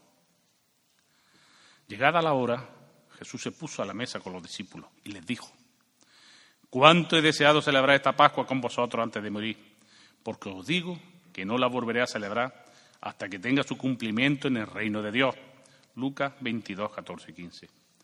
El cofrade curre raude en busca de una nueva procesión y se queda estasiado viendo el barco que cruza por celoso las aguas de la carrera. En él Jesús nos da su cuerpo y su sangre. Los apóstoles los miran ensimismados, pues no comprenden ese gesto de su maestro, y no lo entendería hasta que resucitado se le apareció. Qué gran misterio es este, el mejor, el único, el inigualable. En él Jesús Salvador nos entrega su cuerpo y su sangre por la remisión de nuestros pecados. El sol en su ocaso arranca brillos del oro del canasto la banda toca sin cesar y, el paso avanza lenta, muy lentamente. A veces piensa uno en el esfuerzo sobrehumano de estos costaleros para lograr mover a este grandioso paso. Pero las fuerzas no le faltarán. Jesús desde arriba se las dará a mano lleno. Y detrás su madre. Si Antonio Berna estuvo sublime a realizar el misterio de la Santa Cena, ¿qué decía realizar la Virgen? Ella va repartiendo caridad y consolando al triste y al desolado. El paso una maravilla de orfebrería y bordado. El cofrade se queda ensimismado viéndola pasar. Y cuando las estrellas llenen el firmamento y cuando el domingo esté acabado y ella diga de recogerse, el cofrade estará allí. Viéndola como son de caridad del guardaquivín, realiza una última revirá y unas lágrimas furtivas rodarán por la cara de él. Pues algo tan maravilloso que no podrá soportar tanta belleza encerrada en ese momento, a ver el paso cómo se mueve con tanta gracia y donaire al compás de la música. Y ella, desde su altar incendiado de velas que le alumbran esa carita de pena, mirará a todos los cofrades que no desean que se acabe el Domingo de Ramos, porque saben que tendrán que esperar un nuevo año para poderla ver de nuevo por las calles de Jaén. Los soldados del gobernador se llevaron a Jesús al pretorio y reunieron a él a toda la tropa. Lo desnudaron, le echaron por encima un manto con los púrpuras, trazaron una corona de espinas y se la pusieron en la cabeza, una caña en su mano derecha. Luego se arrodillaron ante él y se burlaban diciendo, Salve, rey de los judíos. Mateo 26, 27, 29. El cofrade empieza a estar un poco cansado, la edad va pesando, pero la ansia de ver Semana Santa y de ver un año más a Jesús de la Piedad le llevan a acecharlo en la calle Almena. El gentío, apenas deja pasar el paso. Él, en su macedumbre, no puede levantar la mirada para poder contemplar cómo sus hijos le aclaman y están ávidos de verlo de nuevo. Llevan todo el tiempo detrás de él, siguiéndolo y ayudándolo en su lento caminar. Su banda no cesa de tocar para hacerle más llevadero a los costaleros su triste caminar por estas estrechas calles de Jaén. Pues si hay una cofradía que merece la pena ver por las calles, esta es una de ellas. Pues sus calles estrechas y recoletas harán que los capatazas tengan que afanarse en poder pasar por ellas. Y te miro y pienso en ese imaginero que tallara esa cara de piedad y de pena por los pecados de los hombres. Y pienso qué inspiración le vendría a esas manos que te hicieron y que sabía que quedaría para la eternidad. Ay, y eterna se hace mirar de su madre. Ay, estrella de mi alma, cuánto te quiero. Ya te canté todo lo que mi corazón me dejó en mi pregón. Pero es que tu belleza es sublime. Domingo Sánchez Mesa consiguió una carita de pena que hace que se encojan los corazones. La luz de la candelería, que afortunadamente no se apagan por estas calles tan estrechas, te arrancan halos de luz de tu mirada, esa mirada que es estrella de todos tus cofrades. Estrella, eres luz y faro de todo un barrio humilde y fiel como es la alcantarilla. Tus cofrades te pasean orgullosos por esas calles y esas monjitas que esperan ansiosas tu vuelta desde la torre del campanario te arrojarán pétalos de rosa, al igual que antes hicieron con su hijo. Y la noche no se apagará en este domingo de ramos, pues una estrella lo iluminará durante toda ella y así estará brillando sin cesar hasta el año que viene. Los que lo crucificaron se repartieron su vestido echando la suerte. Mateo 27, 35. El cofrade se levanta rápidamente el lunes santo y, como es preceptivo, se asoma a la ventana. El buen tiempo sigue acompañando, por tanto, desayuno y Raude acude a comprar la prensa y ve los comentarios sobre las procesiones del Domingo de Ramos. Con ellos bajo el brazo se dedica a visitar las cofradías que ese día salen a la calle. El bullicio de la iglesia es incesante, saludará a uno y a otro y comentará con ellos la acontecida el día anterior y recibirá felicitaciones y alguna crítica. Eso sí, ¿eh? constructiva. Por cofrade jamás hace crítica destructiva, ¿eh? Faltaría más, ¿eh? Y llega la tarde y un nuevo y portentoso paso de misterio le dejará una vez más con la boca abierta. A pesar de estar todo el año contemplándolo, pues no en vano, el templo donde recibe culto Jesús de la Pasión despojado de su vestidura es su parroquia y por ello tiene la dicha de verlo durante todo el año y recrearse la imagen que tallara Miguel Zúñiga tan magníficamente. Pues bien, a pesar de todo, siempre queda dado viendo este misterio. Qué pasaje más bonito este en que despojan de su vestidura al Señor para echarlas a suerte. Y es que hasta lo más ínfimo llegaron a quitarle. Por eso que la por eso que la voz más bonita, la de esta hermandad de dar vestido al desnudo, como nos pide la obra de misericordia, y más en este año de la misericordia. La forma de andar del paso es verdaderamente espectacular, Suenan lágrimas de pasión, su banda que de atrás lo siguen con verdadera fe y anhelo, tocan sin descanso. Y anhelamos todos a ver la cara de pena y llanto que su madre, la Virgen de la Amargura, tiene. Y todos los cofrades aplauden cuando baja la rampa de la iglesia, al son de la música que su otra banda tocan sin cesar. Esas maravillosas composiciones musicales que es un lujo de patrimonio musical que posee esta hermandad. Pues bien, esos costaleros que fueron pioneros en el arte de acostar hacen alarde de su arte y dejan con la boca abierta a todos los presentes. Y el cofrade esperará pacientemente a que después de un largo recorrido y pasada ya la medianoche, regrese a su templo. Y recordará todas esas madrugadas que entre frío y sueño ve cómo se recoge esta joven cofradía al calor de todo un barrio que los quiere y los arropa todos los lunes santos. Y esa joya que hiciera José de Mora se resistirá a entrar en su templo, pero al final la puerta del templo se cierra y un lunes santo más se habrá terminado. Misericordia, Dios mío, por tu bondad, por tu inmensa compasión, borra mi culpa, lava de todo mi delito, limpia mi pecado.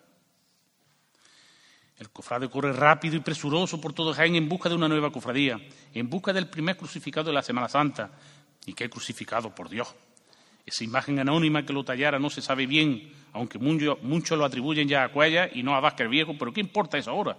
Lo importante es ver esa maravilla de Cristo que desde esa atalaya de la cruz nos imparte misericordia a todos los católicos, a todo el pueblo de Jaén. Y en este año, el Señor de la Misericordia tiene más contenido e importancia que nunca, no en vano salió en el mes de diciembre para ser testigo de la apertura de la puerta del perdón en el comienzo de este año de la misericordia. La banda toca Requiem, que marcha más bonito para un Cristo muerto. Su cuerpo cuelga sangre de la cruz. Todo está ya cumplido. La redención del género humano está ya realizada. Pero ¿y su madre? ¡Ay, su madre! esa virgencita que bautizara el amigo Emilio Lara como la Yoconda de Jaén, esa virgen de las lágrimas que realizara el cordobés Martínez Cerrillo, que nada más asomaba a su plaza de la Merced repleta, repleta no, diría que atestada de gente, arranca aplausos de admiración y enseguida comienza a escucharse los cantos de esa tuna estudiantil, que le dice lo guapa que es y le canta que no la dejen sola, que estampas más bonitas se viven cada lunes santo en este paraje incomparable que es la plazoleta de la Merced. El cofrade recuerda con nostalgia cuando salía en esta procesión representando a su cofradía. Qué bella se hacía toda la procesión por esas calles tan idílicas de los cantones hasta llegar a recogerse en su templo. La gente esperará ansiosa su huerta y no la dejarán sola. A esta imagen es que con una gran seriedad y respeto verán cómo sus cofrades aprobarán una vez más su examen de todos los lunes santos la Cofradía de los Estudiantes ha finalizado su curso. Algunas mujeres contemplaban la escena desde lejos. Entre ellas estaban María Magdalena, María, la madre de Santiago el Menor, y de José y Salomé, Marcos 1540. En Cofrade encara el martes santo, con alegría y satisfacción, pues hasta entonces todo está transcurriendo de maravilla. El tiempo está acompañando. Martes santo en la Santa Iglesia Catedral, se procede a la bendición de los santos óleos, ese crisma que al nacer nos marcará como cristianos y al morir nos delatará que somos hijos de Dios, para que en la morada eterna se nos reciba con la máxima clemencia posible. Clemencia, esta que es signo de identidad de un barrio jiennense, árabe y cristiano por los cuatro costados. El martes santo madalenero es algo intrínseco en Jaén. Las túnicas blancas y rojas se adueñan de la calle Millán de Priego y Jesús caído intenta apoyarse en una piedra mientras un sayón le azota. Un escalofrío recorre mi cuerpo a contemplar la escena, pero la clemencia de Cristo, muerto y crucificado, derramará hasta la última gota de su sangre que recogerá María de Magdala en su cáliz, símbolo de todo un barrio, la Magdalena. Al pie de la cruz recoge hasta el último hálito de vida de aquel que se entregó para la salvación del género humano. ¿Y su madre? ¿Dónde está la señora? Porque ella siempre estaba a su lado al igual que el discípulo amado San Juan, que nunca la ha abandonado, no como nosotros, que al primer contratiempo renegamos de nuestra fe. Su madre, la Virgen del Mayor Dolor, va contrita y apenada, no puede más. Y sus costaleras intentan aliviar su dolor, pero este es tan grande que hace llorar de pena y desconsuelo un barrio, que se vuelve canto y plegaria a ese Cristo y a esa Virgen rota por el dolor. Siempre me ha gustado ver salir esta procesión desde dentro del templo. Ver a esos costaleros, hombres recios y valerosos que miran con arrobo a su imagen. Ese Cristo de la clemencia, ahora portentosa de Salvador de Cuella, antes de meterse debajo en los sótanos del cielo, como diría mi entrañable Luis Calona. Y luego ese grupo de valientes mujeres, que al igual que la Magdalena, nunca abandonan a su cofradía y que tienen el honor de ser las primeras mujeres costaleras de Jaén. ¿Con qué mismo llevan esa imagen de Muñoz Arco? La Virgen del Mayor Dolor. Qué apocación más bonita. No hay dolor más grande que ver cómo muere tu hijo clavado en una cruz, incomprendido, vilipendiado y escarnecido. Y dejo para el final una imagen que siempre me atrae y me hipnotiza. Jesús caído. La obra de Navas Parejo tiene ese halo de espiritualidad y de realidad que hace que todos queden estupefactos al contemplarlo.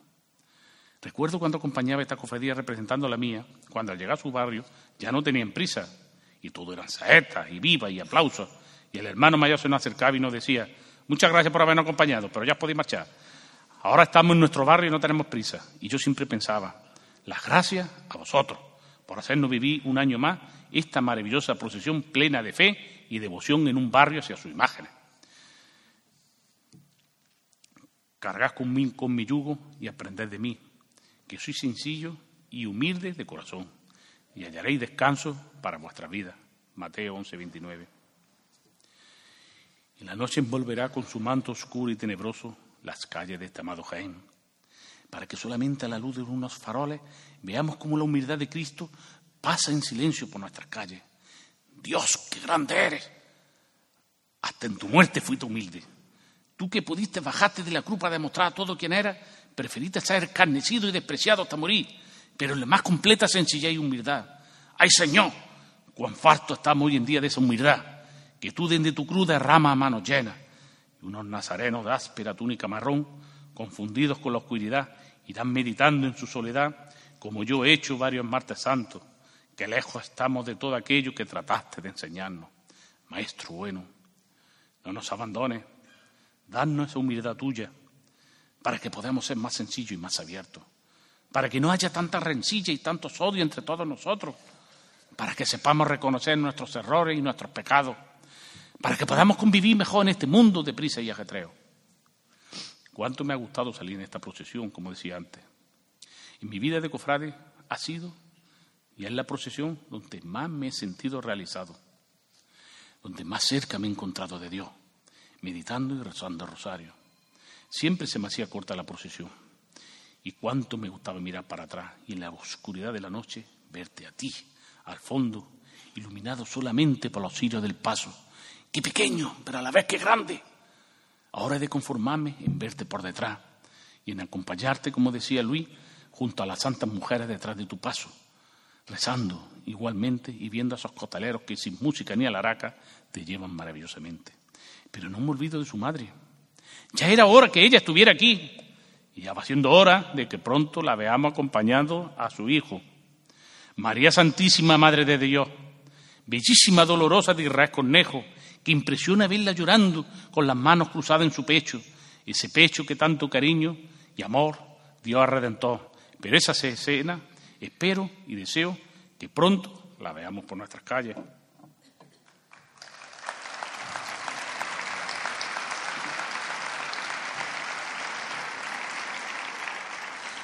Entonces Jesús, sabiendo que el Padre le había entregado todo y que de Dios había venido y a Dios volvía, se levantó de la mesa, se quitó el manto, tomó una toalla y se la ciñó a la cintura.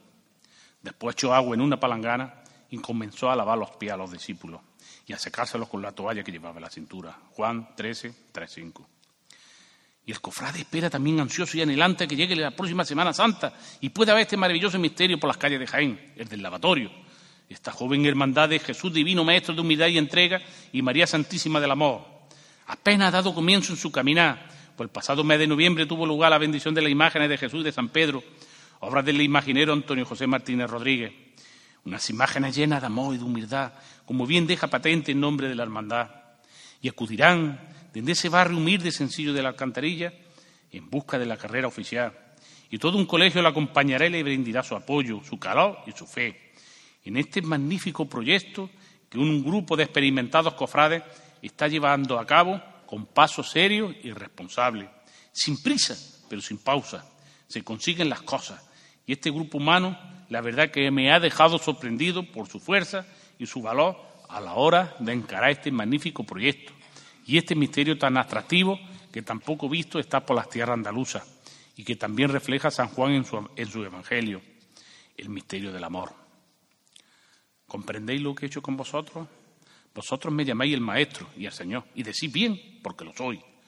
Pues si yo el Maestro y el Señor os he lavado los pies, también vosotros debéis lavar los pies uno a otro. Os he dado ejemplo para lo que yo he hecho con vosotros, vosotros también lo hagáis.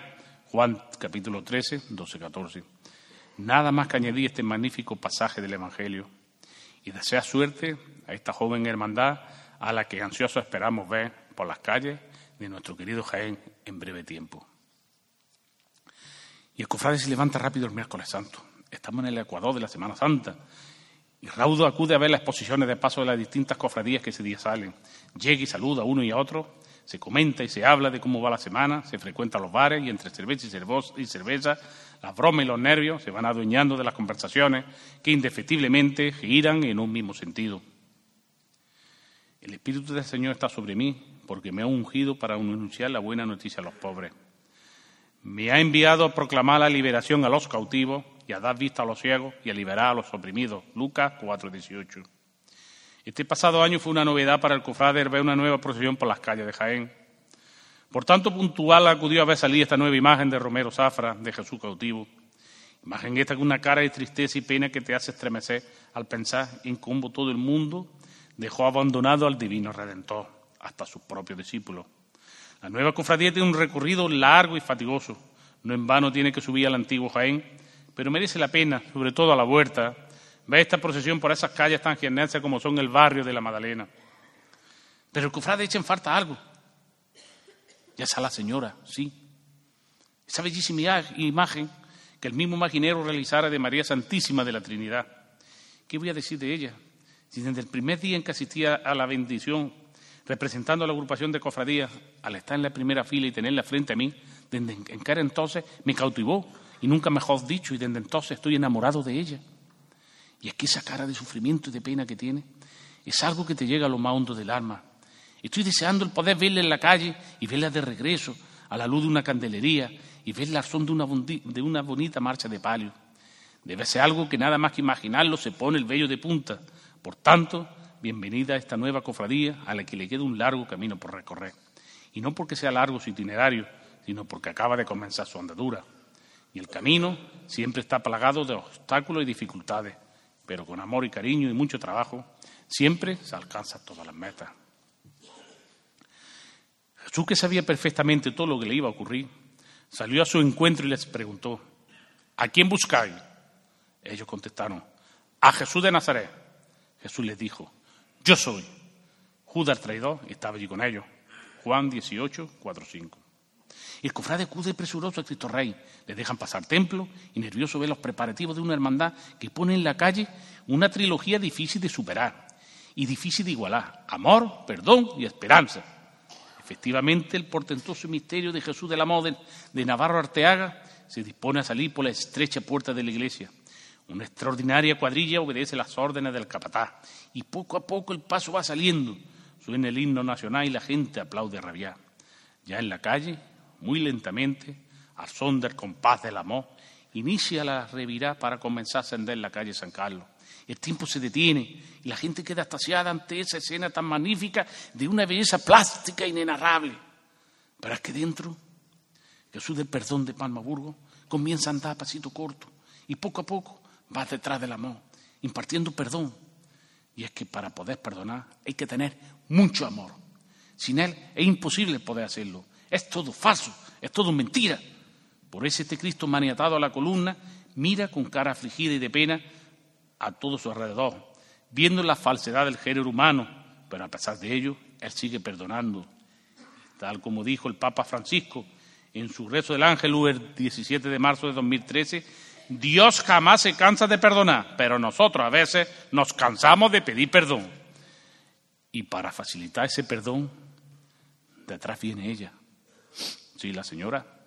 Esa imagen de Lava Galán que realizara con esa carita de ángel, con esa carita turbadora y embriagadora que efectivamente nos hace pensar en que existe siempre una esperanza. Una esperanza en la salvación del género humano, porque detrás del amor está su perdón, siempre cuando sepamos mantener la esperanza en Él. Odio, rencores, disputas, todo lo perdonaste, todo y un poco más. Por eso el miércoles santo, tu amor se hace perdón y la esperanza de poder lograrlo algún día.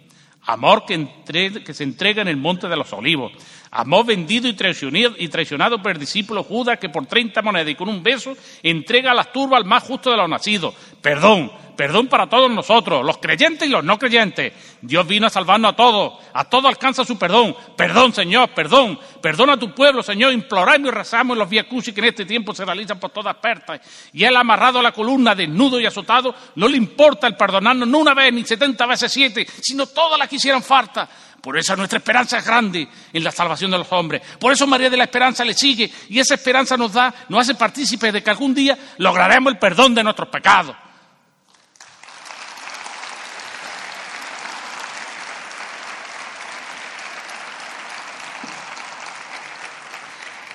Todo está cumplido. Inclinando la cabeza, entregó el Espíritu. Juan 19:30. El cofrade corre apresurado en busca de otra procesión. Y es que las grajas de la catedral huirán asustados y temerosos ante la buena muerte de Cristo, que imponente se recorta ante la puerta del perdón de la grandiosa catedral quienense. Larga fila de blanquinegros nazarenos le acompañarán en su recorrido. Y en un monte de claveles rojos, el espectacular crucificado de Jacinto Higuera anunciará a todo Jaén que Cristo ha exhalado su último suspiro. Y detrás, su madre, nuestra querida Virgen, tendrá la angustia de ver, de contemplar cómo desciende a su Hijo de la cruz y se lo entregarán. Y en su regazo, sus angustias le, harán llorar desconsoladamente. Al igual que los angelitos que le acompañan a sus pies, que acongojados lloran y lloran de ver cómo Cristo, de madejado y muerte, descansa en el regazo de su madre y esa pena que se trasluce en unos pucheros y en unos maínes tan tristes que hacen que quisiera subirte al trono y secarle las lágrimas y besarlo y acurrucarlo y dormirlo en tu regazo y decirle, niño, no sufráis más, no me hagáis sufrir a mí al veros así tan desesperado. Él no morirá jamás, por tercer día resucitará. Por eso, angustias, madre, no sufras más, tu hijo volverá a vivir. Y el Señor de la catedral recorre la calle Campana al son de sacramental el cofrade se estremece al ver tal portento de imagen y de trono llevado por esa inmensa playa de costaleros. Y el cofrade recuerda cuando ya por los principios de los 80 se anotó como caballero andero para poder llevarlo. Y al final, por avatares del destino, no pudo llegar a conseguirlo, por lo que siempre que ve este paso recuerdas con nostalgia aquel tiempo. Y después buscará el misterio que te hayara visto de los ríos. Impresionante al ver tanta imagen alrededor de Jesús, que muerto desciende de la cruz y es recogido por su madre, que en su quinta angustia lo recibe. Y en ese trono plateado, esta bella imagen de José de Mora recorrerá las calles de Jaén. Y el cofrade se estremecerá cuando vea que el viento, ese viento tan característico de Jaén, hará que el sudario que cuelga de esa cruz se enrede en ella. Y con ese símbolo veremos que esa cruz desnuda es la salvación de nuestros pecados. Y amanece el jueves santo uno de los jueves que reluce más que el sol. Bueno, ya el único, porque los otros dos, Corpus Christi y la Ascensión, han pasado el olvido por desgracia. Es el día del amor fraterno. El cofrade se levanta ojeroso y agotado, pues estuvo viendo procesiones por la televisión hasta alta hora de la madrugada. Es que uno no se cansa de verlas de aquí y de allá y comparar y ver la diferencia entre una y otra. Rápidamente desayuna y se viste impecablemente. No en vano es jueves santo y acude presto a ver las exposiciones de paso y en serie. Entonces Jesús lanzó un grito y dijo, Padre, a tus manos encomiendo mi espíritu. Y dicho esto, expiró. Lucas 23, 46. El cofrade acaba de participar en los oficios de la Cena del Señor, Incoena Dominis, donde Jesús instituyó la Eucaristía y lavó a los pies a sus discípulos. Porque no se nos olvide que el cofrade, antes que cofrade, de ser cristiano y asistir a los santos oficios, para así estar preparado para poder participar posteriormente en la procesión, en completo estado de paz con el Señor y vivís plenamente la estación de penitencia. Su llegado mira los pasos y, cómo no, a ese Cristo que mira al cielo esperando ayuda y clemencia.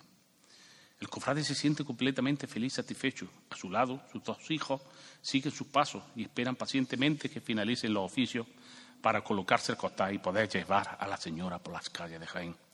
Con nostalgia y melancolía, el cofrade recuerda su juventud y piensa cómo le gustaría volver a tener esa edad y poder hacerlo él.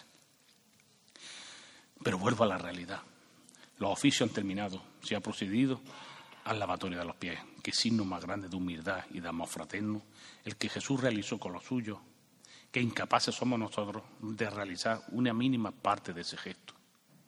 El Santísimo ha sido trasladado al monumento, las puertas de la iglesia se abren, los costaleros comienzan la difícil tarea de sacar al Cristo, pero con su madre es aún más difícil, pues hacerlo pie a tierra, y la plaza de San Bartolomé repleta de gente y estallando en mil olores de azaí y romero, y así recibe este Cristo que un año más quiere expirar, quiere morir en Jaén. El cofrade también con nostalgia recuerda cuando el Cristo subía al cantoncillo con la magnífica marcha del maestro cuadrado. La gente llora, aplaude y canta, y desde un balcón se oye una saeta que rasga el aire melancólico de la tarde que ya empieza a declinar. Y el Cristo de la expiración se pierde por la calle de los coches. Pienso que José de Medina hubo de estar en el momento de allá este Cristo guiado por la mano de Dios. Es imposible alcanzar más perfección en el dolor y en el gesto de entregar a una persona su alma. En tus manos encomiendo mi espíritu. Y dicho esto, expiró. Y su madre recoge todas estas palabras, las siete que pronunció al pie de la cruz. Y al son de rocío sube por la plaza San Bartolomé. Va bellísima la imagen de Álvarez Duarte. Los costaleros la bailan, la mima, la consuelan. Las bambalinas se mecen a los compases de la música y ella mira y se desconsuela al ver a su hijo que está a punto de expirar. Porque en Jaén el jueves santo se muere mirando al cielo. Porque en Jaén todos los jueves santos se puede contemplar como un Cristo en un escorzo inverosímil trata de aspirar hasta la última gota de aire. Porque la vida se le está escapando a borbotones, aunque él se resista a expirar, se resista a morir. Y ya rozando la madrugada regresará a la luz de una candelería una de las vírgenes más guapas de Jaén. La Virgen que sirvió de testigo en el enlace matrimonial de mi hijo el año pasado. ¿Qué mejor testigo? Jamás podría haber pensado, ni en el mejor de mis sueños, que mi hijo tuviera mejor testigo que ella y que la señora de las siete palabras bendijeran su matrimonio. Siempre estaría agradecido por ese detalle. Y el centurión que estaba frente a Jesús, al ver que había expirado de aquella manera, dijo, Verdaderamente, este hombre era hijo de Dios. Marcos 15:39. Y el cofrade sale dado de San Bartolomé y visitará unos cuantos monumentos, costumbre esta que por desgracia se está perdiendo, y rezará por todos y buscará la vera cruz, la verdadera cruz de Cristo, y veremos que todo está consumado.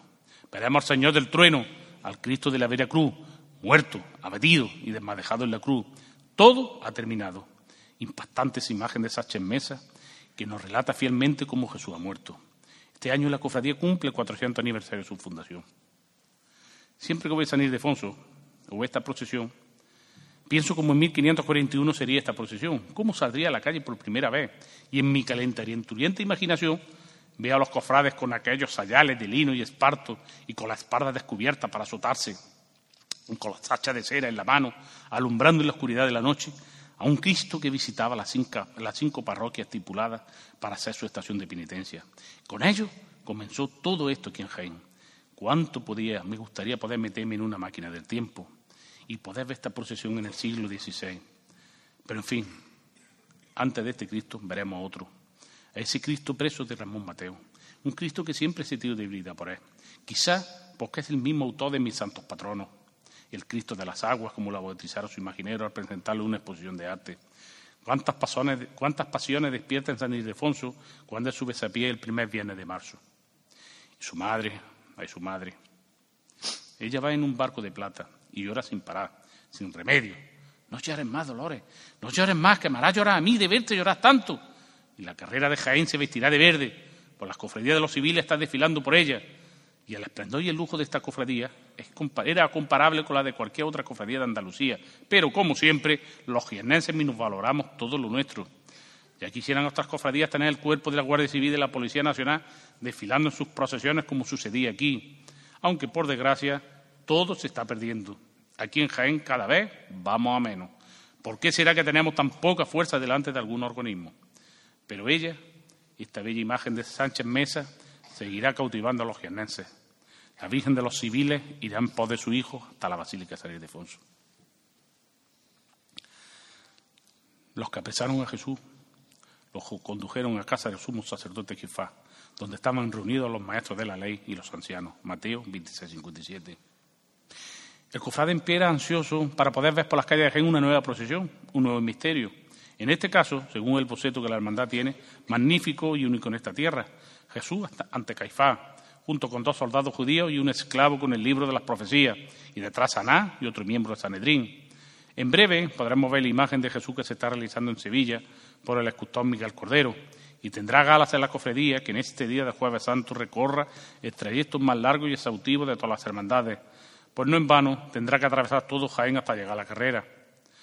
Pero mientras tanto podemos calmar nuestra impaciencia y hacer más dulce la espera, viendo la bella imagen de María Santísima de la Salud, magnífica obra de Antonio Bernat, que la verdad, recuerdo y es una bendición, como nos dejó a todos cautivados por su belleza, por su rostro de pena contenida y su amargura turbadora, que hace que se nos encoge el corazón al verla.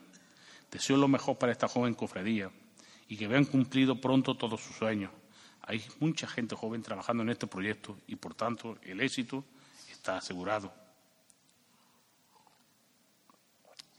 Se hicieron pues cargo de Jesús, que llevando a hombro su propia cruz, salió de la ciudad hacia un lugar llamado La Calavera, que en lengua de los judíos se dice Gólgota, Juan 19, 17. Y la, y la madrugada envuelve Jaén, es la noche del Parasebe, la luna de Nisán blanca y potente brilla en lo alto del cerro Jabalcú. El castillo iluminado parece recortarse en el azul oscuro del cielo. Las estrellas tintinean en los más altos del firmamento. Silencio, expectación. Todos los jiennenses, tanto los presentes como los ausentes, tienen en, en ese momento un solo pensamiento. Jesús de los descalzos, nuestro Padre Jesús Nazareno. La puerta del camerín se ha abierto todos los jiennenses contienen la respiración. De pronto aparece Él y la gente estalla. ¡Viva el abuelo! ¡Viva nuestro Padre Jesús! Todos lloran, se agolpan, se pisan, se achuchan, todos quieren tocar trono. Las fuerzas del orden se ven impotentes para poder contener a la muchedumbre enfervorizada. El cofrade recuerda cuando acompañaba a Jesús y se veía impotente para poder sujetar a la muchedumbre con la vara de mando que llevaba como fiscal. Es imposible. Mira hacia arriba, hacia el trono. Dios mío, pero si Jesús va encogido, si Jesús va encorvado por el peso de la cruz, y pienso cuánto me gustaría ser su sirineo para poderle ayudar. Y recuerdo con amargura los versos del insigne poeta jiennense Almendro Aguilar, que lleva grabado en esa cruz de palo santo que donara la marquesa Blanco Hermoso y que dice así: Todas las cruces son flores si las sabemos llevar. Si os agobian, soportadlo, que Jesús os sostendrá. Comienza la procesión a pasar por los cantones. La gente le canta, le reza Recuerdo cuando me jubilé como promitente en el primer turno, el que era de los cantones, y como debajo del paso, al llegar a ellos, todo en silencio, oíamos al inigualable Chalo López cantarle a Jesús. Todos debajo llorábamos y rezábamos cuando oíamos cantarle. Y pensaba, ¿qué tienes, Jesús bendito? Que tanto y daño tanto daño te hacemos y tú, sin embargo, nos los devuelves favores y gracias concedidos. Cuando veo a tantas y tantas promesas en pos de ti y pienso, qué grande eres y cuánto cuida de todo tu pueblo. La marcha de ese genial músico que fue Emilio Sebrán, que por cierto han intentado adueñarse de ella varias veces por otros lugares, porque claro, ahí no podía tener una marcha de esa categoría. Y es que tendremos pocas cosas, pero las que tenemos bien merece la pena, ¿eh? Y como decía, cuando suene el himno de Sevián, se alcanza el fénix el paroxismo se adueña de la multitud. Es imposible explicar con palabras lo que se ve en esos momentos. Recuerdo cuando por primera vez vi salir a nuestro Padre Jesús de la catedral. Yo alardeaba con la que hoy es mi mujer y a la que tanto quiero, y como la devoción que existe a mi santo en Arjona era imposible, ves más fervor y más pasión. Y es que, claro, había que hacer patria chica pero cuando vi la escena que he relatado, tuve que callarme, rezar y pedir a Jesús por todos nosotros. De ahí que al poco tiempo estuviera integrado en su cofradía, saliendo todos los años en la procesión, hasta que me jubilé como promitente. No en vano, esta ha sido mi primera cofradía la Semana Santa de Jaén. Pero Jesús no está solo. Delante una mujer valiente, Santa Marcela, que fue capaz de enjugar su rostro en ese lienzo que tanto admira todo el que lo ve y que, gracias a Dios, es otra de las cosas que tenemos Jaén, el santo rostro, y que veneramos y queremos en ese magnífico religario que es nuestra Santa Iglesia Catedral. Y San Juan tampoco abandonará a su madre, y esta nuevamente, bajo la vocación de los dolores, seguirá a su hijo en un inmejorable paso de palio, con una carita niñada y compungida, nos hará palidecer de pena al verla tan triste y tan desconsolada. Imagen esta que genialmente tallara José de Medina por encargo de Fray Juan del Santísimo y que no terminó de cobrar por haber realizado ya un milagro mientras procedió a su realización. Inmejorable la escena de esta Virgen con cara de niña cuando se encuentra con su hijo en la plaza de Santa María. El famoso encuentro en la calle de la Amargura se traslada aquí. Cofrade acude a los oficios de la Pasión del Señor y le gusta ir a los que se celebran a la una, siempre lo más cerca posible de la hora en que expiró Jesús, entre la hora sexta y la hora nona. Y me gusta ir a la iglesia de Cristo Rey y junto con mis hermanos del silencio proceder a la adoración de la cruz, en este caso la del Cristo de la humildad. ¿Qué más se puede pedir? Al mismo tiempo crucificaron a dos bandidos, uno a su derecha y otro a su izquierda. Mateo 27, 38. La tarde se ha puesto triste no se oyen los pájaros. Los olores de la primavera parecen que han desaparecido. En la torre del Consejo dan las cinco. Los oficios del Viernes Santo se han celebrado ya. Cristo ha muerto. Tarde tristísima de Viernes Santo. Jesús sale a duras penas por la puerta de los novios de San Juan. Va en un calvario, obra inimitable de Sebastián de Solí. A su lado, Dimas y Gesta le contemplan, aturdido uno, burlándose el otro. Pero Cristo le dice a Dimas, hoy estará conmigo en el paraíso y posteriormente en una urna, que es una maravilla, Cristo descansa muerto. Por eso su madre, la Virgen de los Dolores, llora y llora y vuelve a llorar. La cara la tiene anegada en lágrimas, las mejillas están arrasadas por las lágrimas. Dolores, no llores más. Siete espadas de dolor la atraviesan el corazón. La profecía del viejo Simeón se acaba de cumplir. Es que no hay nadie en este mundo que pueda consolar a esa mujer, que desesperada, contrita y apenada, ve cómo llevan a su hijo muerto camino de enterrarlo. Siempre recordaré con agrado cuando salí en esta procesión representando mi cofradía de la borriquilla hace ya bastantes años, porque por desgracia se perdieron las representaciones, porque siempre me impactaba la sedil y la entrada, ese magnífico grupo escultórico del Calvario, es imponente de los mejorcitos de Andalucía. Luego ese Cristo muerto y demadejado en esa urna maravillosa que un labriego salvara de la quema de las tropas francesas, ese Cristo de Juan Abascal que en silencio recorre las calles de Jaén. Pero he de detenerme la Virgen de los Dolores. Esa obra inconmensurable atribuida a Sebastián de Sulí. Dicen, lo entendido en arte, que quizás sea la más bella dolorosa de la Semana Santa de Jaén. ¿Qué voy a decir yo? Si siempre que la miro, quedo anonadado por el dolor que representa. Es el icono del límite del dolor y del sufrimiento humano. Su rostro pálido y envejecido años enteros en un solo día por el dolor. Es la viva imagen en la que mucha gente se mira para encontrar fuerza y poder seguir caminando. Ella mira, pero no ve. Intenta recordar, pero apenas recuerda nada. A su memoria viene la imagen de unos cuantos amigos desclavando a su hijo, quitando la sangre y la espina del Redentor. Ella siempre supo que su hijo pertenecía al Padre, pero después perteneció por completo a una multitud innumerable de enfermos, pecadores, pobres, necesitados. Pero ahora, una vez muerto, solo le pertenecía a ella. Por eso María llora y entiende el dolor de cada madre, de cada esposa, de cada mujer, de cada hombre. No llores más, Dolores. Después de bajarlo, lo envolvió en una sábana y lo puso en un sepulcro excavado en la roca, donde nadie había sido sepultado todavía. Lucas 23, 53 de San Ildefonso sale un cortejo fúnebre. Como dice una de las obras de misericordia, hay que enterrar a los muertos. Y a ello van. Las campanas doblan a muerto.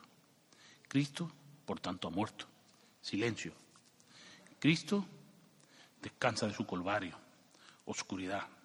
La noche envuelve a todo Jaén. Girones de viento, ese viento tan característico de Jaén apaga las velas de la candelería de un paso de palio, negro, de luto, en una señora ya no puede llorar más. Se le han secado las lágrimas de tanto llorar. Soledad, dame la mano, dice la marcha cofradiera. Soledad, déjame que te acompañe. Las mantillas que acompaña a la Virgen ha de sujetarse la peineta, el viento parece enfurecido con el espectáculo tan lamentable que se contempla calle ancha abajo, desierta. Solo los cofrades, solo las mantillas. Se oyen a lo lejos doce campanadas. La soledad camina despacio, no tiene prisa. Su hijo está muerto. La música suena triste y lenta. Suena soledad franciscana. Nada hay que pueda consolar a esa madre, sola y desamparada, al igual que tantas y tantas madres, cuando ven a su hijo muerto por la droga y por el vicio. Cuánto dolor hay en el mundo, Dios mío. La imagen imponente de Constantino Unguetti y del Cristo yacente es para nosotros un reto y un desafío como cristianos y como cofradía, a seguir luchando cada día en contra de la dinámica que nos envuelve. Pero ¿y su madre? Ay, la señora. Esa virgen que retallara Antonio Viñá Francisco Romero es la viva estampa del dolor. Como decía, el sacerdote de mi pueblo el otro día, muchos después de la, de la crucifixión se fijarían sobre todo en aquella mujer todavía joven, envuelta por completo su manto negro, el propio de la viuda, con el que las mujeres se cubrían casi por completo cuando enviudaban, porque ya no podrían mostrar nada al mundo, y que ahora cubrías, además de su cuerpo, su cara y su cabeza, también su corazón y su alma atravesada, por el dolor más intenso que la convertía en la mujer de todos los dolores, y la soledad más absoluta, y diría, mirad, es la madre del ajusticiado, es la madre de Jesús del Nazaret. Y ella meditaba todo en su corazón traspasado por la espada de la amargura. Pero amanece el domingo de resurrección. El cofrade ha asistido el sábado por la noche a los oficios de Pascua. Toda esa alegría y color. Pero él les dijo, no os asustéis, ahí es Jesús de Nazaret, el crucificado, ha resucitado, no está aquí. Mirad el lugar donde lo pusieron. Marcos 16, 6. El domingo de resurrección todo es júbilo, toda es luz y claridad. El sol barre hasta el último rastro de tiniebla. Cristo ha resucitado. Las campanas repican en San Ildefonso y un Cristo triunfante sobre la muerte emerge por la puerta neoclásico y todo recobra su sentido. Todo tiene su explicación. Cristo ha vencido a la muerte. Una imagen espléndida de Rafael Rubio Benia, que fue incomprendida en su momento, pero que proclama a los cuatro vientos un triunfo sobre la muerte. Y así lo celebran todos sus cofrades. Mantillas blancas acompaña la imagen de Muñoz Arco, la Virgen de la Victoria.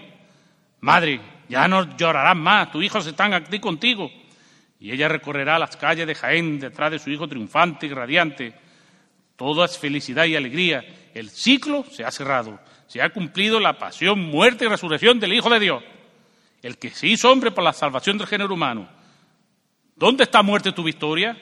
¿Dónde está muerte tu aguijón? Diría San Pablo a los Corintios. Un año más Jesús ha vuelto a triunfar y un año más habremos de esperar para ver de nuevo a Jesús entrando triunfante en Jerusalén para contemplar de nuevo esos pasos de Cristo y esos pasos de palio por nuestras calles, por nuestras coquetas plazas. Un año más habremos de esperar para oír esas saetas que tanto nos conmueven.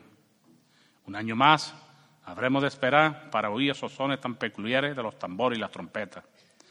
Un año más habremos de esperar para ver a algunos seres queridos y un año más seremos todos más viejos. Y un año más echaremos de menos a muchas personas que el año anterior estaban entre nosotros. Pero eso no importa porque un año pasa tan pronto. Pero es de recordar que aparte de todas estas cofradías y procesiones que vemos la Semana Santa, hay un grupo de prohermandades o grupos parroquiales, como quieran denominárseles, que están a la espera del place del obispado para poder salir. Y así hemos de mencionar al grupo de la lanzada, al grupo de los afligidos y África, al grupo de la sentencia, al grupo de la redención y al grupo del gran poder. Algunas prohermandades, la verdad, que tienen ya sus imágenes bendecidas y reciben culto, como son estas dos últimas. Y algunas tienen todo ya listo y preparado para poder hacer estación de penitencia por las calles de Jaén, como es la última del gran poder, con unas imágenes extraordinarias, por otro lado. Y a todo ello quiero transmitir un mensaje de esperanza e ilusión. Todos los caminos están llenos de espinas y obstáculos. No os desaniméis. Aunque bien es cierto que en Jaén ya existen muchas cofradías, no es menos cierto que nunca está de más el dar culto público a Jesús en otras advocaciones. Pero quiero dar un consejo, por favor. Si al final, por unas causas u otras, no llegáis a vuestro puerto, a buen puerto, vuestra obra, no tiréis por la borda vuestro trabajo. Sé que muchas cofradías estarían con los brazos abiertos, dispuestas a recibir ese caudal humano y joven que integran estos grupos parroquiales. porque hay que sumar, no olvidemos que para restar y dividir ya están otros. Y hasta aquí mi pregón, quizá un poco denso, quizá un poco largo. Por eso pido a ustedes, ya que estamos en el año de la misericordia, pues que la tengan conmigo, con este humilde pregonero que ha intentado transmitirles lo que para él significa la Semana Santa, lo que para él es la religión que vive y practica día a día. Por eso le pido que se queden con la imagen de ese niño que comentaba al principio de mi pregón, que embobado miraba las imágenes de los Cristos y las vírgenes, que sin saber por qué le rompían el arma y hacían que un nudo se le formara en la garganta hasta hacerle llorar por ver tanto sufrimiento contenido. Es mi Semana Santa, es lo que más quiero junto con mi familia. ¿Quién va? La Hermandad en Corporación. Y la puerta dorada de Jerusalén se abre, en este caso personificada en la de San Roque, y la primera cruz guía se planta en el dintel, suena una oración y un golpe de llamador, un Cristo con las manos extendidas imparte salud y bendición a su salida.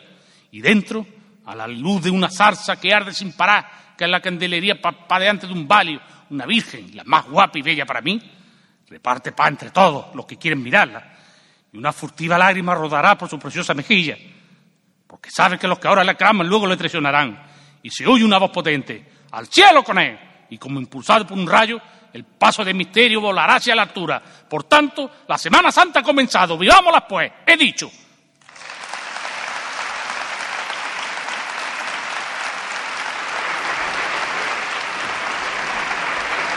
Finaliza el pregón de la Semana Santa de Jaén de Francisco Serra Quetero, una hora y 31 minutos de pregón.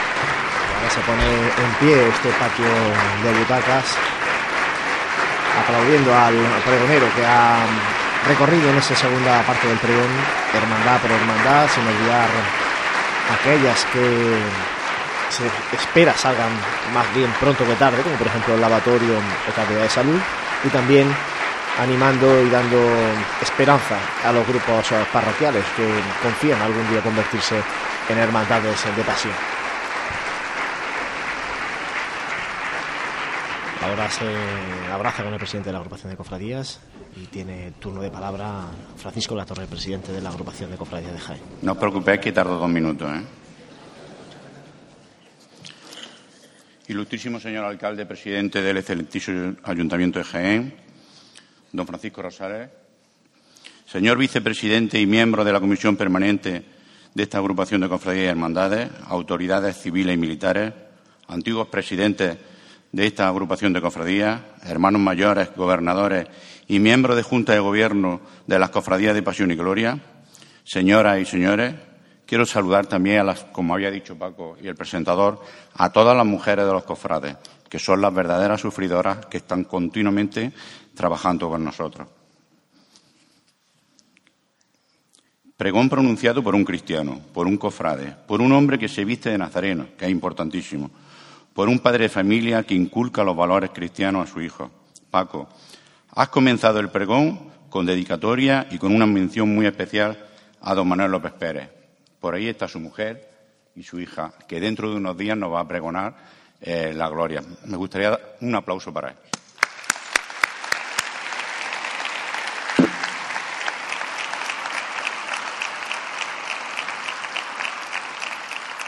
Nos has contado la historia de un niño que desde siempre le gustaba ir a la iglesia y aún más cuando llegaba la Semana Santa. Yo invito a todos los presentes que hagamos lo mismo, que eduquemos a nuestros hijos y a nuestros nietos en la fe de Jesús, que le inculquemos la Semana Santa, que no nos dé vergüenza decir que somos cristianos y cofrades, que vayamos de la mano con nuestro cirio y nuestra túnica nazarena, que no nos callemos nada, sobre todo cuando roban roban al Santísimo, aunque gracias a Dios y gracias a la policía se ha podido localizar en Úbeda. Y que no nos callemos, sobre todo cuando vemos algunas procesiones, que es mal gusto, que no sea eso a que viene, ¿eh? o cuando algunos políticos descamisados nos critican ¿eh? y no los paramos. ¿eh? Debemos estar unidos todos los cofrades. Espero, Paco, que después de este pregón, todos, absolutamente todos los cofrades, dejemos a un lado las tonterías y las pamplinas y estemos más unidos. Y ahora el señor alcalde eh, te va a hacer entrega del recuerdo de, por ser problema.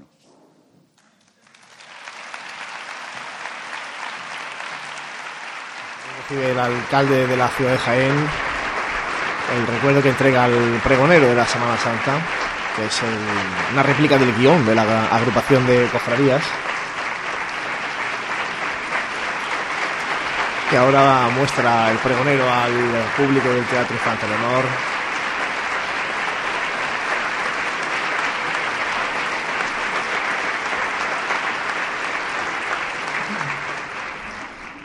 También quisiera agradecer a la Cofradía de la Borriquilla el buen escenario que ha puesto, el olivo. Bueno, buenos días, buenas tardes ya. Mm, primero, autoridades civiles, militares, eclesiásticas, cofrades, amigos y amigas. Voy a ser breve en mis palabras. Mi primera palabra de intervención en un pregón de Semana Santa lo primero que quiero es agradecer al pregonero. Yo creo que ha dado un pregón magnífico, un pregón que ha conjugado perfectamente el intimismo en unas veces con respecto también a la ironía en otras, y donde efectivamente ha hablado de un niño. Y yo creo que todos tenemos recuerdos de la Semana Santa desde niños, ¿no? Eh, yo no sé si ustedes saben dónde vivió yo durante muchos años, pero probablemente en un sitio que muchos cofrades le gustaría para ellos. Yo he vivido casi toda mi vida en el Cantón de Jesús. En el Cantón de Jesús, en un ático, justo enfrente del camarín de Jesús, con una terraza de más de 200 metros cuadrados. Entonces, claro, todos los jueves por la noche, todos los, jueves santos, los viernes, eh, pues teníamos invitados en la casa de madrugada, ¿no? Y porque era, pues bueno, un balcón excepcional para ver una procesión. Allí siempre pasaba la del estudiante y, por supuesto, la del abuelo. Y para mí esos días eran mágicos.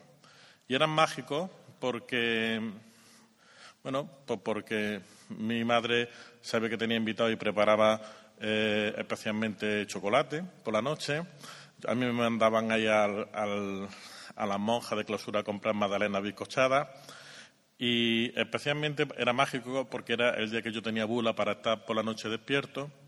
Me parecía extraordinario ver una animación en la calle que no se suele tener por las noches.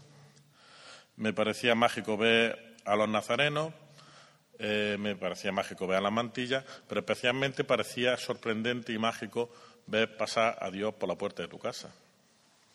Y yo creo que eso todavía a todas las personas que queremos o nos gusta la Semana Santa, pues efectivamente te sigue llamando un poco la atención. Eh, el respeto que existe precisamente cuando ves la pasión, el sentimiento que la gente hace precisamente para mantener la Semana Santa viva y cuando ves las imágenes. A los políticos, evidentemente, en aquella época, cuando yo era pequeño, era imposible que yo supiera que ahora iba a ser el alcalde de la ciudad de Jaén. Pues es normal que también la Semana Santa pues tenía en su momento momentos dramáticos también en mi casa, porque evidentemente durante, durante 15 o 20 días eh, pues yo cogía el tambor de Colón, yo no sé si ustedes se acuerdan, y empezaba a emular los tambores y a mi madre que intentaba escuchar el programa de Elena Francis, pues la volvía loca y nos pegaban las voces a mi hermano y a mí, ¿no? Pero, claro, evidentemente, como decía antes, en aquella época yo no sabía que años más tarde a mí me iba a tocar ser alcalde de la ciudad de Jaén. Y a los políticos siempre se nos exige pues una cosa, ¿no? Bueno, pues que la ciudad funcione, eh, que las cosas estén limpias, que los jardines estén cuidados y especialmente un proyecto futuro eh, para la ciudad de Jaén, en este caso concreto. Pero es difícil saber dónde va si no sabe dónde viene. Y por eso es muy importante mantener vivas las tradiciones, tradiciones de Semana Santa, una Semana Santa que es esencialmente cristiana, y por tanto los valores que eso representa. Porque si a alguien se le olvida de dónde venimos, es imposible saber a dónde va. Muchas gracias.